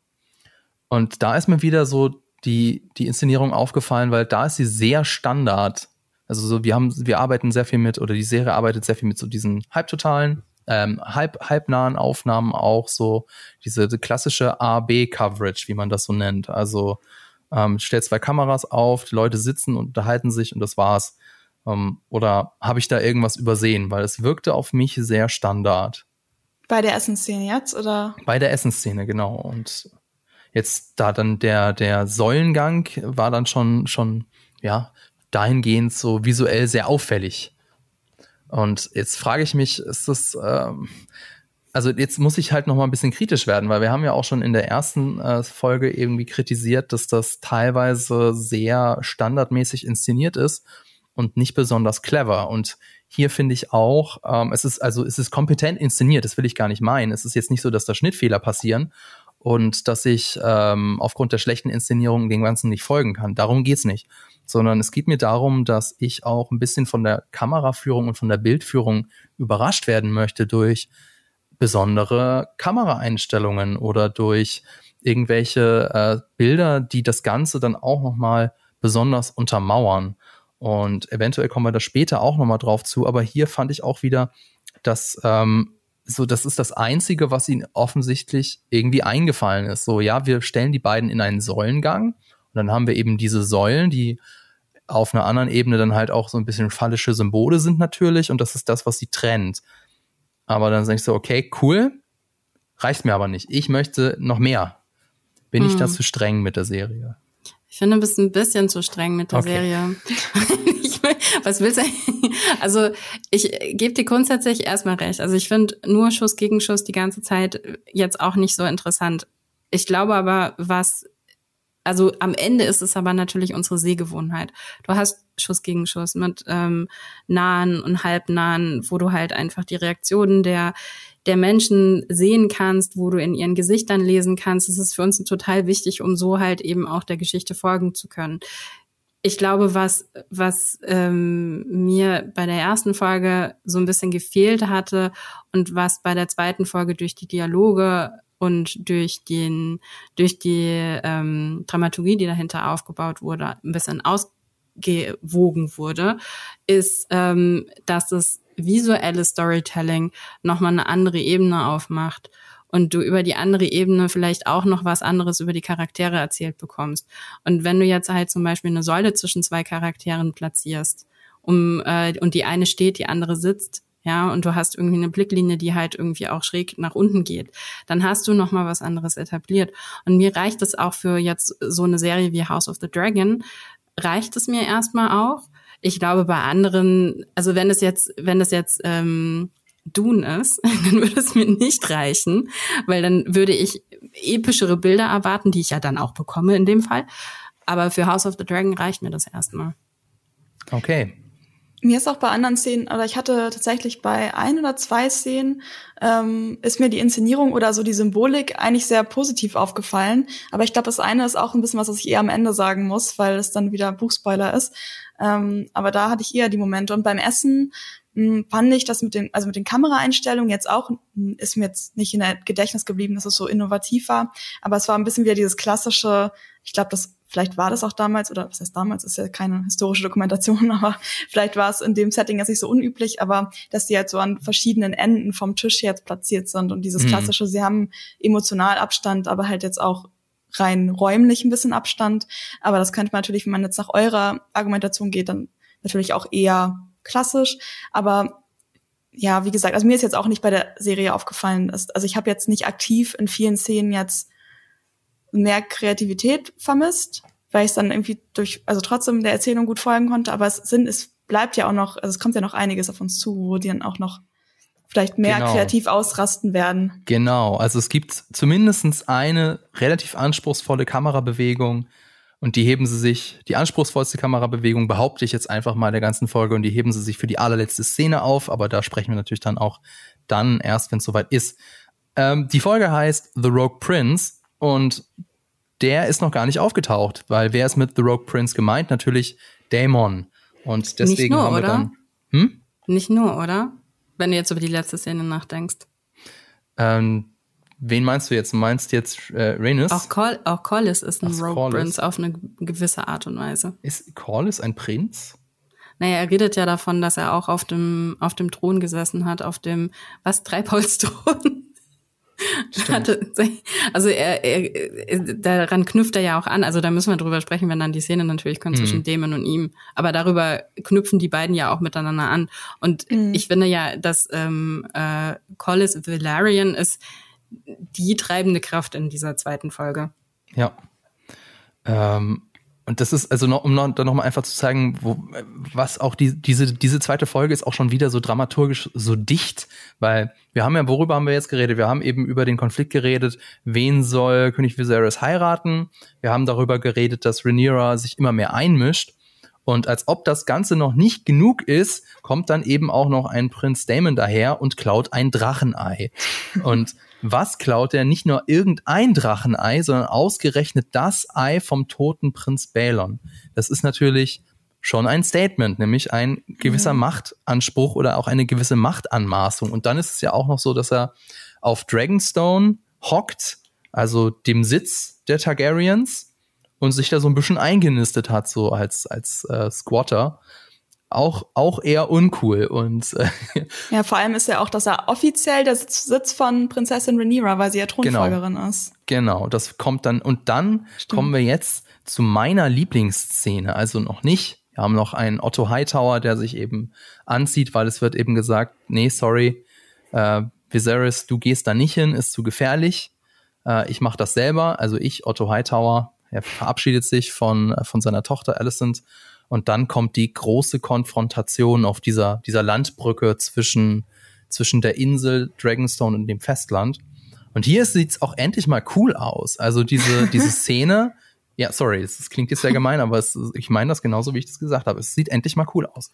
Also das ist alles so in, in Dunst, in Nebel verhangen.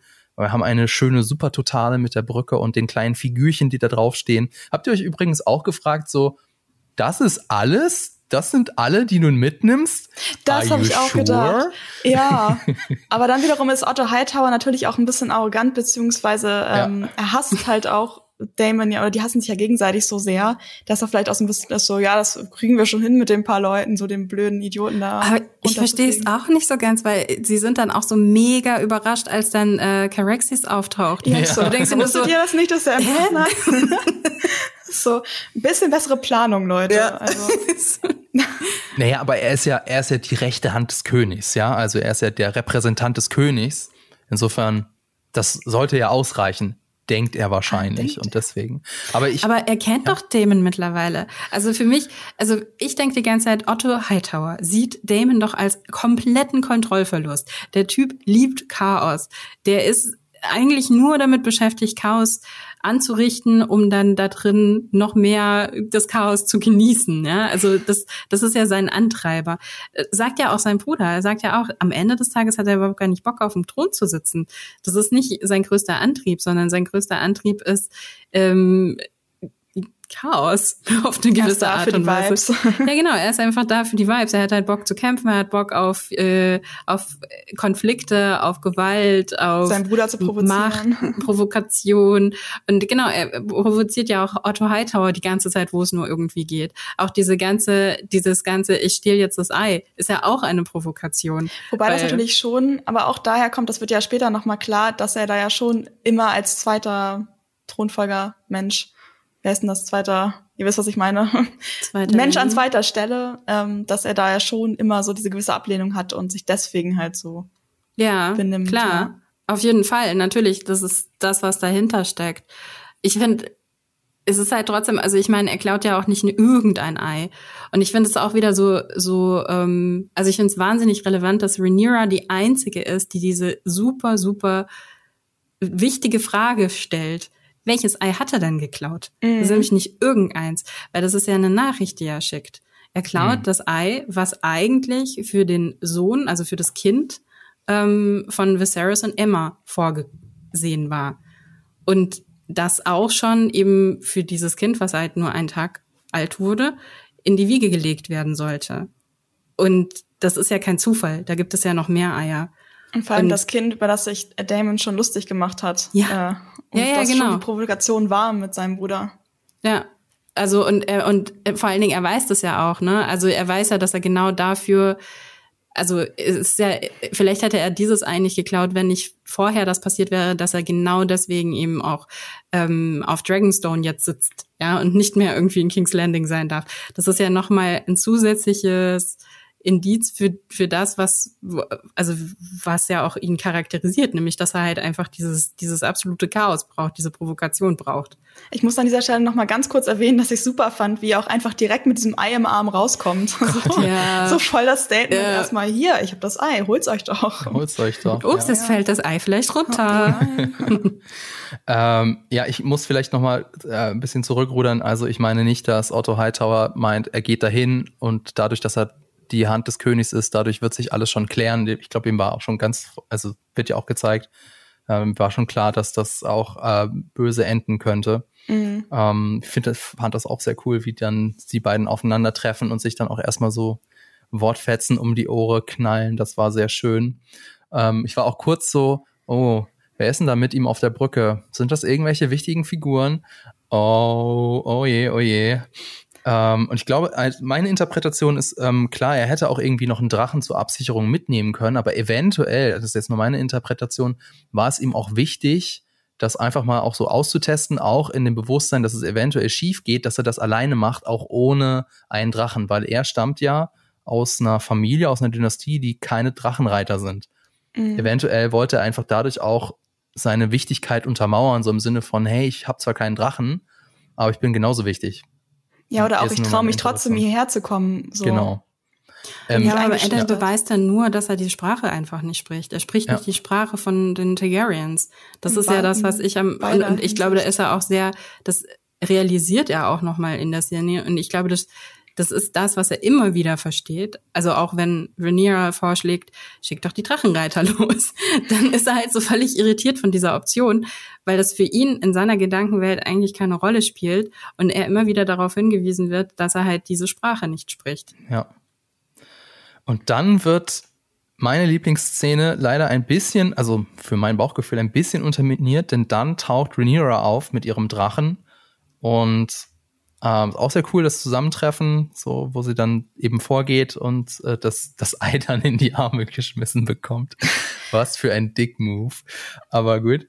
Aber, ähm, ja?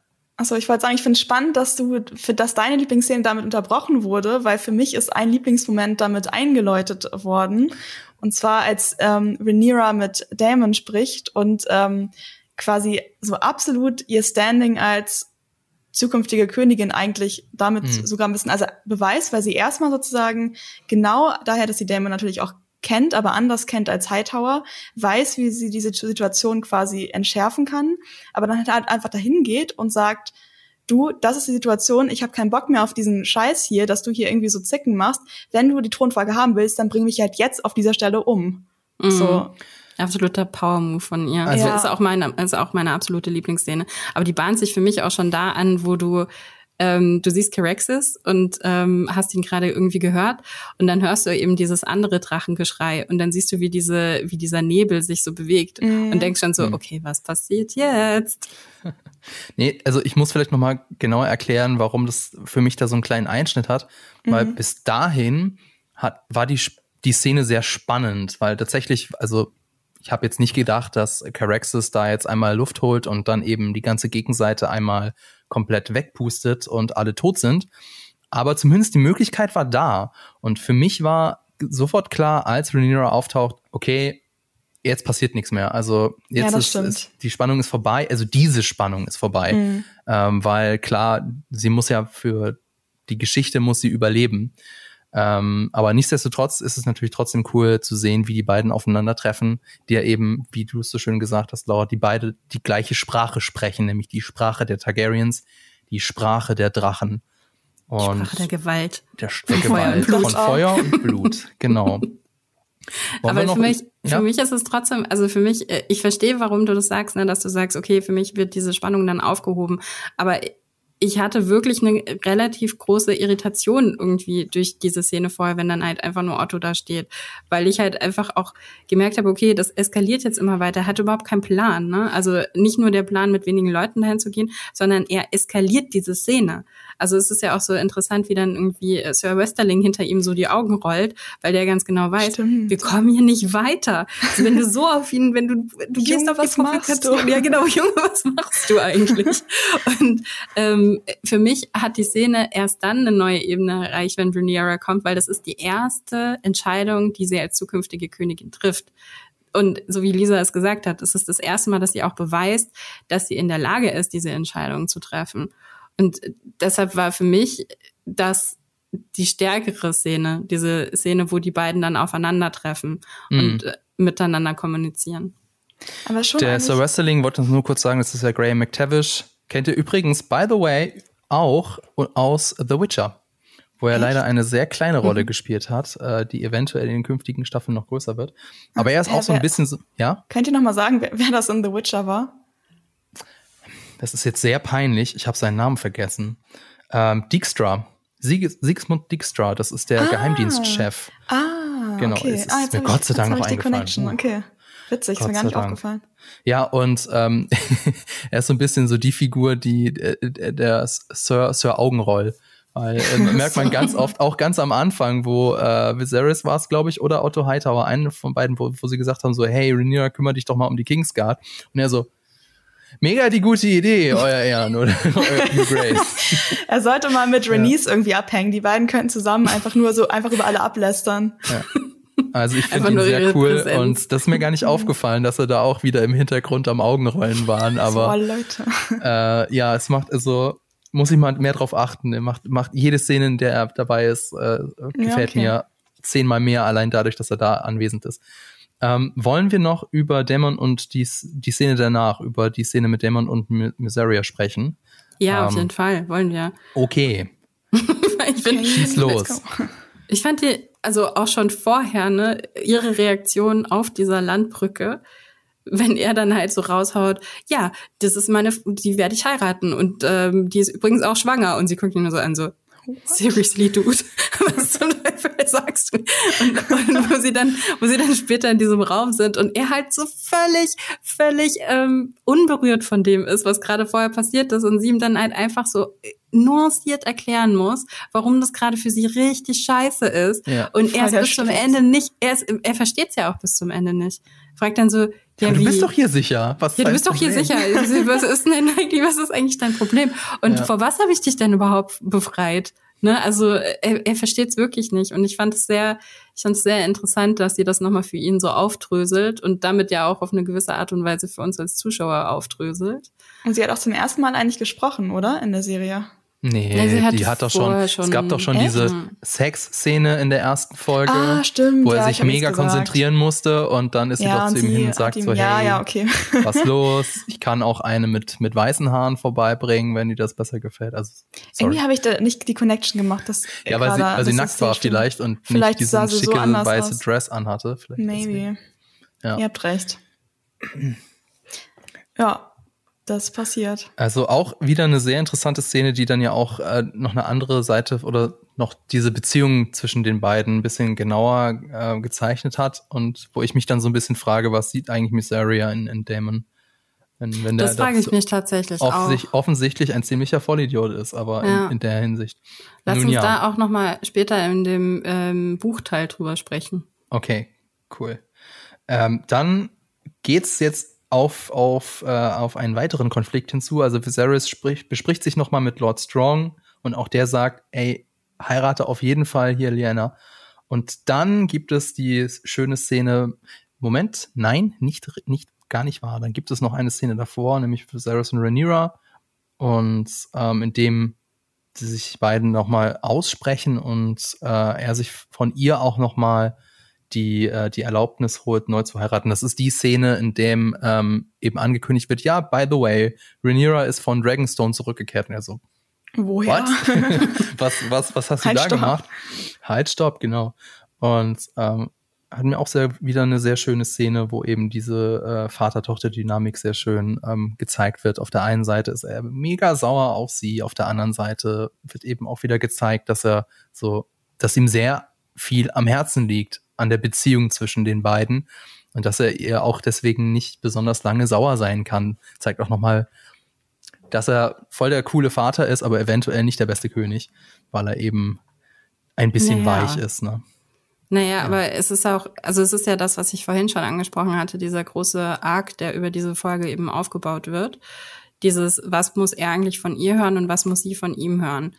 Also das sind ja diese zwei großen Fragen, die irgendwie aufgebaut werden, irgendwie in diesem nicht so konkreten Konflikt, ähm, der halt immer im Hintergrund so spielt, ne? Also der schon angesetzt wurde in der ersten Folge und jetzt diese, diese Auflösung erfährt, weil sie muss von ihm einmal hören, dass er ihre Mutter vermisst und dass er sie geliebt hat und sie nicht ersetzen möchte und nie ersetzen kann.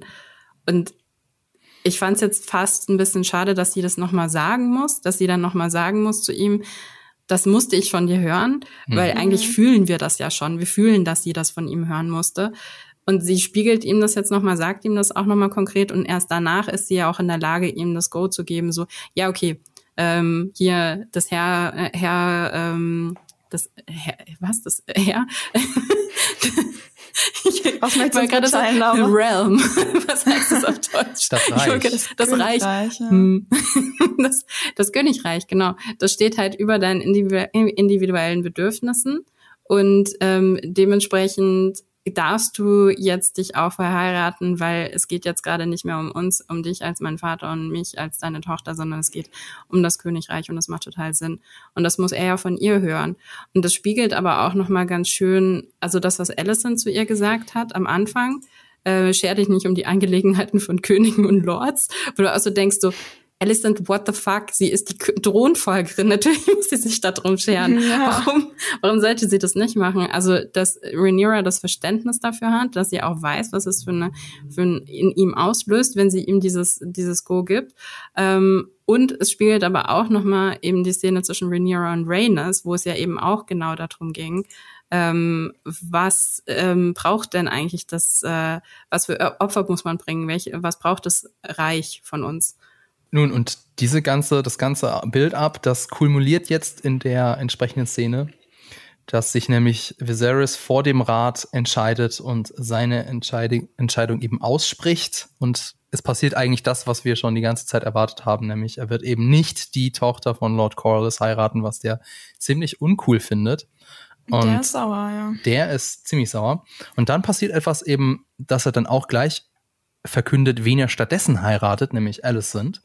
Ähm, wir sehen, wie Rhaenyra darauf reagiert, wir sehen, wie die anderen darauf reagieren. Und jetzt wollte ich euch mal fragen, ähm, das habe ich mich so gefragt, ähm, war das für euch klar, dass er sie heiraten will? Oder ist, ist euch eine Szene bewusst geworden, wo so bei ihm die Entscheidung gefallen ist, okay, die ist es, die ich, die ich heiraten werde? Oder war es mehr so, okay, ich will die nicht heiraten, aber ich brauche jetzt halt irgendjemand anders? Oder was war das? Das war die Szene, wo sie ihm den Drachen zurückbringt, ja, den sie repariert hat. Weil das ist, ist ja ein Symbol dafür, dass sie es schafft, das Reich der Drachen zu, ähm, zu reparieren. Hm. Zusammenzuhalten. Das liest, zusammenzuhalten. Das liest er da drin. Aber warum? das ist die Frage, ne? Weil die ich haben meine halt so natürlich das Modellbau Brain, die sind da auf einer Ebene. Ja. Das, äh, ja. Nee, aber ich habe, ähm, also abgesehen davon, dass ich natürlich auch schon wusste, dass die heiraten werden, weil Buch, ähm, ist ja, haben, haben wir in der Folge schon so genug von denen gesehen zusammen oder jedenfalls zwei, drei Szenen. Ähm, und dann auch so, so eine gewisse Emotion zwischen denen, dass es für mich jetzt aus der Serie heraus auch nicht überraschend kam, aber vielleicht lag es auch trotzdem daran, dass ich es eigentlich schon wusste. Hm. Ich habe mich halt also. halt so gefragt, was ist so da, sein Plan? Also was ist so seine, weil klar, wir Menschen, wir ähm, entscheiden so die meisten Sachen irgendwie aus dem Bauch heraus, auch wenn wir das gar nicht so sehen. Aber er wird sich ja trotzdem auch für seine Entscheidung eine logische Begründung zurechtgelegt haben, auch wenn die vielleicht nachgeschoben ist. Wenn ihr versteht, was ich meine. Also was hm. war so seine logische Begründung denn? Eigentlich spricht alles dagegen. War das, das habe ich mich jetzt gefragt, auch mit der Szene davor, ist es vielleicht so weniger so dieses Machtdenken, sondern mehr dieses, ich heirate jetzt die beste Freundin von meiner Tochter und dadurch werde ich die Beziehung zu meiner Tochter festigen.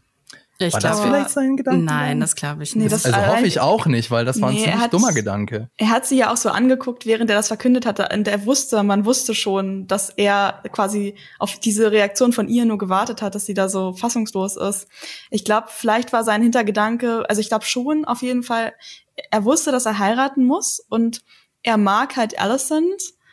Und er wusste, dass es dann vielleicht nicht so der glatteste Abgang ist, diese ganze Verkündung und so. Aber er hat dann einerseits halt das quasi gemacht, was das Königreich von ihm erwartet. Und es ist ja immerhin auch noch die Tochter von ähm, Otto Hightower, mit dem er ja quasi ein sehr enges Band hat, was beziehungsweise was ja auch daher kommt, dass Otto Hightower ihn die ganze Zeit im Prinzip auch manipuliert.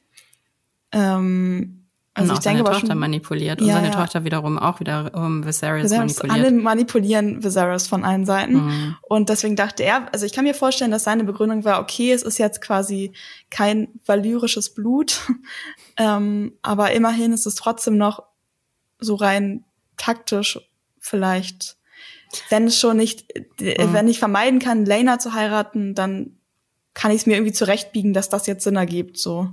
Ich fand die Szene irgendwie komisch, weil sie stehen da drin und das ist ja im Raum vom kleinen Rat, aber Alicent ist aus irgendeinem Grund da. Da mhm. würde ich mich sowieso schon die Frage stellen, Warum wieso ist denn die da? jetzt da? Warum bist du jetzt hier? Erstens mal das, Lena ist nicht da. Also ich verstehe gar nicht irgendwie, warum Alicent dort stehen muss, ähm, weil es ja gar nicht dieses Ankündigungs ähm, Potenzial irgendwie eigentlich in dieser Szene geben sollte. Es ist irgendwie, also das verstehe ich schon nicht ganz. Und dann ist es auch für mich irgendwie so, so super wild, dass halt die zwei Optionen, die er hat in diesem riesen Königreich, entweder die zwölfjährige ist oder halt die, die jeden Abend bei ihm vorbeikommt, um, um vorzulesen. Dass es da niemanden sonst gibt, den er halt vielleicht heiraten könnte. Er ist halt König, er hat halt, ja. er muss, hat nicht so viel Zeit jetzt für ja, Dating. Ja, Obwohl er hat Zeit für Modellbau her. eigentlich. Ja. Also im Prinzip. Schwiegermutter im Hintergrund. Zeit. Nee, ähm, ja, vielleicht irgendeine Targaryen-Cousine, die er noch hätte heiraten können, aber ja, irgendwie, es wirkt, es wirkt nicht ganz durchdacht. Und er hat halt die Vertrautheit Ende, von ja. Alicent. Am Ende sind alle unglücklich irgendwie. Selbst Alicent wirkt jetzt nicht besonders. Oh, naja. Mein größter Wunsch, Disney-Prinzessin zu sein, geht in Erfüllung. Also. Also ich hab's ja. irgendwie, also sie war jetzt nicht so emotionsvoll, aber ich habe schon so einen leichten also als sie zu Rhaenyra geguckt hat, fand ich jetzt nicht, dass das so ein Ausdruck des Bedauerns war, sondern mm -mm. eher so ein, ich heb mein Kinn hoch, mm. ich, ähm, ich habe mich jetzt auf deine Stufe, wenn nicht sogar höher gebracht, Blick. Ja. Also vielleicht habe ich auch zu viel reininterpretiert jetzt, aber ich habe da auf jeden Fall kein, kein, kein entschuldigendes Lächeln gesehen. Und ich finde, das haben sie aber auch die ganze Zeit schon irgendwo angelegt, ne? Das haben sie ja in der ersten Folge schon angelegt, weil Alicent ist schon Rhaenyra gegenüber ziemlich judgy in allem, was sie so macht.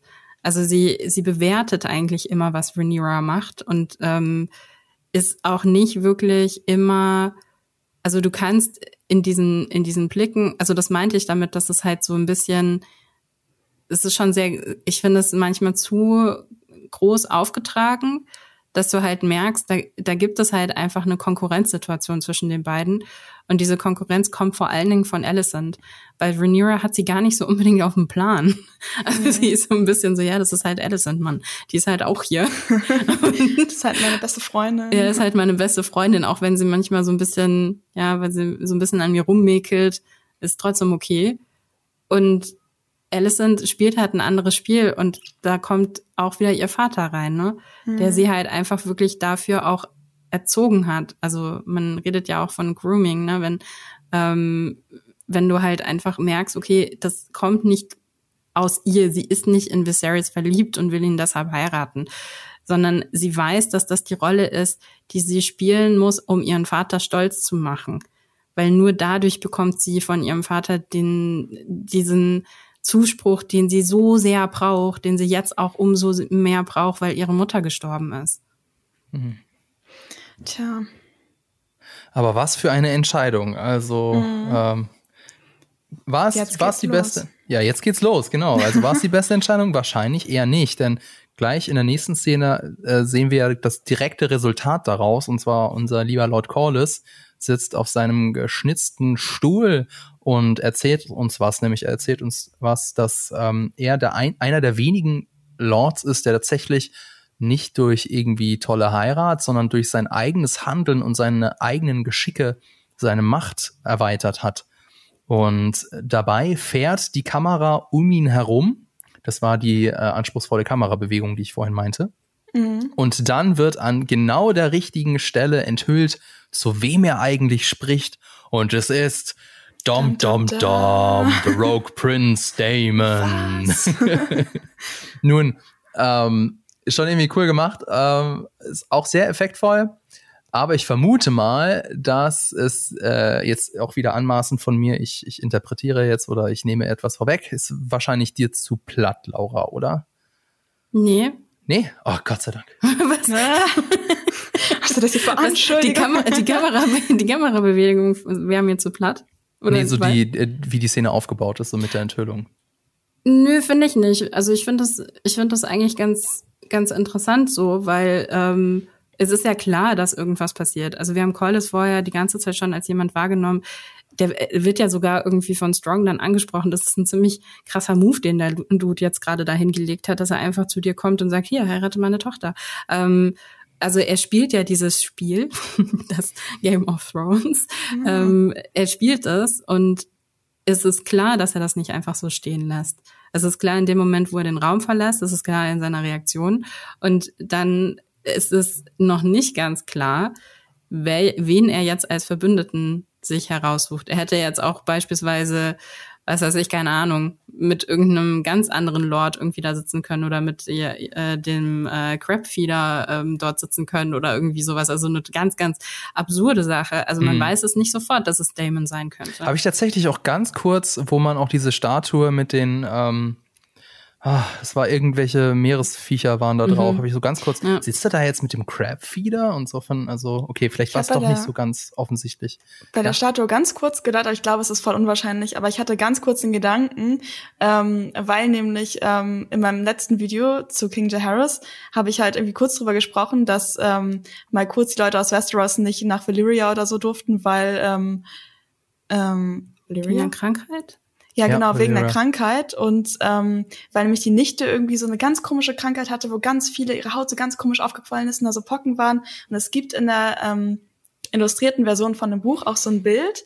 Und das sieht genauso aus wie diese Statue, die da steht. Aber es gibt eigentlich absolut keinen logischen Grund, warum sie davon A eine Statue gemacht haben sollten und B, ähm, warum die dann bei Corliss steht eigentlich. Aber ich dachte nicht ganz mit cool, ihr verwandt, oder? Nicht so, also wahrscheinlich schon irgendwie, aber ähm, nicht. Also es ist eigentlich die Nichte von Jaharis, glaube ich. Mhm. Ich glaube auch nicht, dass äh, ich, ich weiß es jetzt ehrlich gesagt nicht, aber ähm, deswegen dachte ich, war ich am Anfang der Szene kurz verwirrt, wo wir sind, und dann dachte ich, hm, okay, wahrscheinlich wollten sie dadurch nur maritime Vibes versprühen und mhm. ähm, ja, aber das wollte ich nur kurz zu der Statue sagen. Okay. Random Lisa-Gedanken, die ich bei der Folge hatte. Warum nicht? Vielleicht Warum kommt da ja nicht? was bei rum bei solchen random Tja, Gedanken. Ne? Weiß es nicht. Nee, also ähm, auf jeden Fall fand ich das ähm, schon irgendwie auch cool, so dass die ähm, also klar, es wird hier nochmal ausgesprochen, es ist ein bisschen wörtlich, aber trotzdem war das nochmal auch eine interessante Figurenkonstellation. Jetzt muss ich mal kurz überlegen, hatten wir die so schon? Ich weiß es gar nicht. Collis und Damon. Mhm.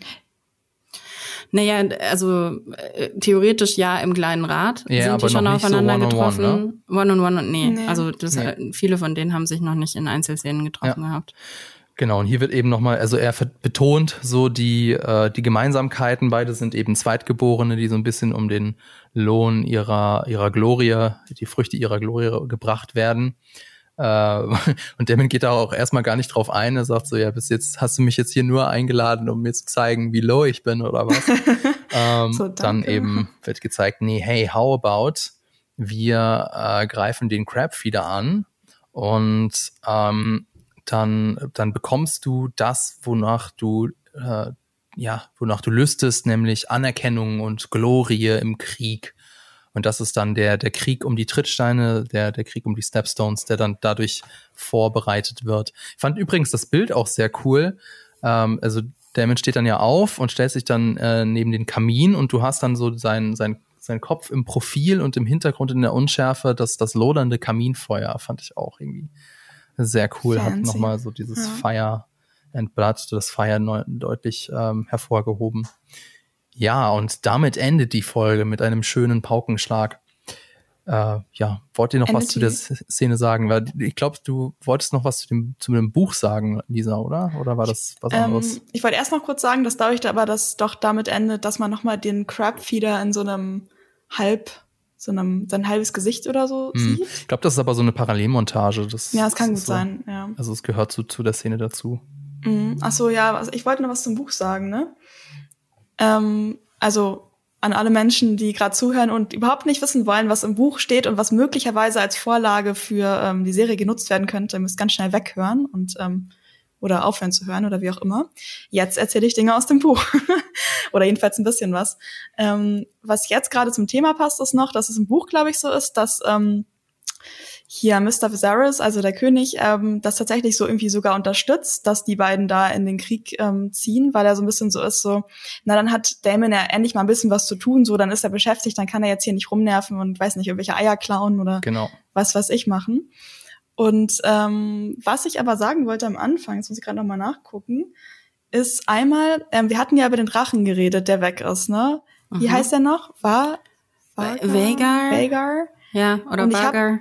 Ich wollte Je nachdem, fragen, ob du es valyrisch aussprichst oder englisch. Ach so, ja, ich kann, kann kein Valyrisch. Noch nicht. Ähm, ich wollte fragen, weil ich weiß es wirklich nicht. Ist das der Drache, den irgendwann der eine Sohn von Alicent ähm, claimt? Und woraufhin dann dieser Kampf oder dieser kleine Streit zwischen den Söhnen, zwischen von ihr und Rhaenyra ausbricht? Und sich äh, der eine und quasi der eine Sohn von Rhaenyra sticht ja irgendwann dem einen Sohn von Alicent ähm, ein Auge aus und das äh, ist quasi die Konsequenz von, dass ähm, der eine Sohn von Alicent äh, diesen einen sehr mächtigen Drachen claimen will und ich fragte mich gerade, ob es der ist. Ja, es ist Balon. Also Balon, der Sohn von ähm, genau, genau. Ähm, von Alicent. Alicent. Ja, ich meine, oder? Weiß ich gerade jetzt auch nicht mehr ganz genau, aber auf jeden Fall Balon claimt den, aber es ist aber Lena, unsere kleine Lena, die gerade mhm. noch so äh, Fangirl-artig von diesem Drachen gesprochen hat, reitet sie irgendwann auch. Ah, okay, dann war das so rum. Okay. Nee, das habe ich mich nämlich gefragt. Oh, ich glaube aber, das könnte sein, dass der älteste Sohn, oder ist das der älteste Sohn, der den Drachen claimt? Auf jeden Fall ist ein Sohn Egon auch von Alicent und irgendwann auch von Rhaenyra, weil sie dann Alicent provozieren. Ja, das sind die, die dann auf dem Thron auch sitzen, ja. Mhm, okay. Genau, das wollte aber ich sagen. die nicht. Also soweit ich mich erinnere, waren das nicht die beiden. Okay. Also ich hatte, ich hatte einfach nur diesen Zusammenhang, ich mochte halt den Zusammenhang, dass sie ähm, dass sie Lena darüber sprechen lassen. Also es war so ein bisschen wie in der ersten Folge, wo sie dann über Nymeria reden. Ja, also Nymeria, wo ja dann eben auch Arya großer Fan ist, also von dieser, von dieser ähm, ähm, Kämpferin aus Dorn, und in der Szene, ah, wo, ja. mhm. wo ähm, Alicent äh, Rhaenyra, also wo sie lernen und Rhaenyra nicht so viel Bock hat, reden sie auch über Nymeria. Und das sind halt so diese kleinen Drops, die dann halt irgendwie immer mal wieder so kommen, irgendwie, wo mhm. du dann halt so weißt, irgendwie, ah, okay, das sind Sachen, die in Game of Thrones auch schon erwähnt worden sind. Das sind auch Sachen aus dem Buch, dass jetzt dieser Drache genau von Lena erwähnt wird, erwähnt wird. Das ist auch so wieder so ein Augenzwinkern so an, da kommt noch was. Und ähm, das fand, fand ich ganz schön. Mhm, apropos, da kommt noch was, das wollte ich mich auch sagen, als wir über Inszenierung gesprochen haben. Ich weiß nicht so genau, ob es generell so ist, dass wir irgendwie viel mehr Kerzen und Feuer ähm, in House of the Dragon sehen als in Game of Thrones. Vielleicht ist es auch nicht so, vielleicht will ich es mir auch so hinlegen. Aber es gab eine Szene, ähm, genau die Szene, als Rhaenyra und Alicent so drüber gesprochen haben, dass Rhaenyra halt so war, oh, ich will nur, dass mein Vater mich so voll akzeptiert und dann Alicent so war, ja, er liebt dich. Da saßen die an diesem riesigen Kerzenmeer und ich habe das so Genau, in der Septe. Und ähm, das war für mich auch ähm, voll Foreshadowing, dass die da in diesem Feuer zusammensitzen irgendwie. Mhm. Das auf das, was halt später noch zwischen denen passieren wird. Und ähm, was auch Foreshadowing war für mich, war im Prinzip das Ganze, was zu Rhaenyra gesagt hat in diesem Zweiergespräch. Ich glaube, das sind zwei Gründe, warum die das machen. Einerseits ist es Foreshadowing, dass du wahnsinnig viel Kerzenlicht hast, weil das natürlich zu den Targaryens irgendwo auch passt. Ich glaube aber auch, dass es Produktions technisch einfach einen Hintergrund hat. Weil erstens mal hast du halt einfach die Situation, dass wenn du das mit Kerzen ausleuchtest, dass es halt einfach irgendwie sofort immer geiler aussieht. Gerade wenn du halt nicht so viel Kohle hattest und wenn du halt wirklich in einem Set sitzt. Das haben wir jetzt schon ein paar Mal irgendwie auch gesehen, dass die Sets halt einfach auch aussehen wie Sets und nicht, nicht irgendwie Originalschauplätze, was wiederum ja auch wieder was mit der Pandemie zu tun hat dass du halt mhm. halt viele Sachen einfach nicht so drehen kannst, wie du sie halt vor zehn Jahren noch gedreht hast, sondern einfach darauf angewiesen bist, dann doch auch im Studio zu drehen in überschaubaren ähm, Locations, wo du halt einfach irgendwie sicherstellen kannst, dass sich jetzt niemand mit Covid ansteckt. Und ähm, und dann muss es halt einfach anders ausleuchten, um es halt eben geil zu machen. Das ist ja auch der Grund, warum dann in äh, Dragonstone halt Nebel ist. Weil Nebel aber, sieht halt geiler aus. Okay, aber ich will trotzdem noch mal eine Lanze brechen für die Sets, weil äh, mag sein, dass das äh, jetzt irgendwie alles im Studio gedreht wurde, aber die sind sehr liebevoll ausgestattet und vor allem jetzt im Unterschied zum Beispiel zu den Sets bei The Witcher habe ich jetzt nicht das Gefühl, dass man ähm, einfach, wenn man da hinten durch das Fenster gucken würde, dass dahinter, dass man da dann das Studio sehen würde. Das habe ich ganz oft bei The Witcher. Mhm dass, dass die, die Sets so tatsächlich szeneartig so, so, aussehen. So szeneartig, so wie im Theater, weißt du? Mhm. So, das ist so wirklich nur die eine Wand und es ist nur die eine Wand Schiebt und dahinter kannst du hinter rein. die Kulissen gucken. Und das habe ich in der äh, Serie nicht, dass die, dass es sehr alles sehr liebevoll ausgestattet ist. Vielleicht ist das mit den Kerzen auch, ähm, also es ja, es sieht cool aus und vielleicht ist es auch, liegt es auch einfach daran, dass mittlerweile die Kameras im Unterschied zu den Anfangstagen von Game of Thrones einfach so viel besser sind, dass sie jetzt mit weniger Licht zurechtkommen und dass sie das dann tatsächlich auch ähm, ja so machen können, dass sie dann auf dieses Licht, was vor Ort ist, zurückgreifen können und nicht die Studiobeleuchtung brauchen. Aber also das ihr ist sagt, nur meine keinen deepen Foreshadowing-Hintergrund auf äh, ganz viel Feuer und Drachenkampf, Doch, sondern es ist einfach nur Production. Nee, ich, ich glaube, es hat definitiv einen Grund, okay. warum das so eingesetzt wird. Ich nämlich auch. Also ich glaube aber bei Game of Thrones haben sie am Anfang sehr, sehr viel mit Tageslicht gedreht. Mm. Also sie haben sehr, sehr ja. viele Außenszenen einfach. Was natürlich auch was damit zu tun hat, dass Daenerys eigentlich die ganze Zeit draußen rumläuft. Ja, stimmt. Was mir auch sehr gut gefallen hat in äh, King's Landing, jetzt hier in House of the Dragon, ich liebe es, wenn diese Türen geöffnet werden oder ins Schloss fallen. Das hat so diesen, dieses, also ich vermute mal, sie werden es dann nachträglich noch drüber gelegt haben, aber schön dieses schöne Knarren, wenn die aufgehen und dann auch das Zufallen mit den metallischen Schlägen weiß ich finde das voll cool. Das, äh, ich finde, das ist so witzig spezifisch, dass ich da beim nächsten Mal drauf achten werde. Achte mal darauf. Es, ja. ist, äh, es, es, gibt dem Ganzen sehr schön, eine, eine, schöne Tiefe, wie ich finde.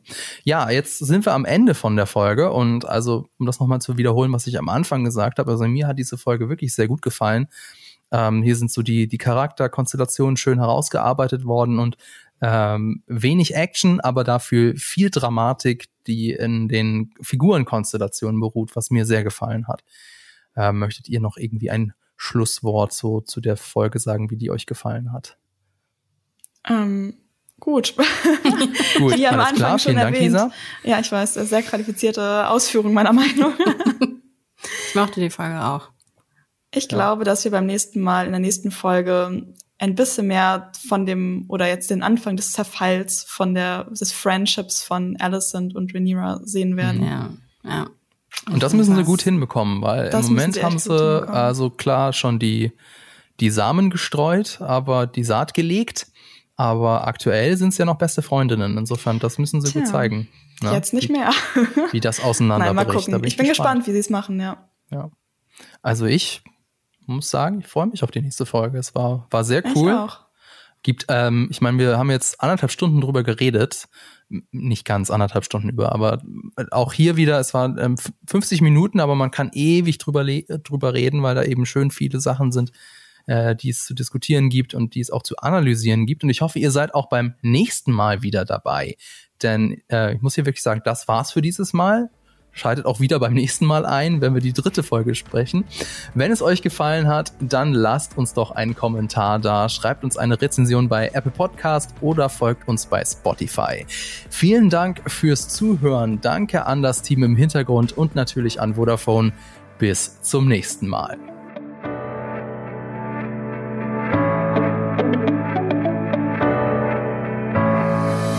Diese Folge wurde dir präsentiert von Vodafone seit 30 Jahren für dich da.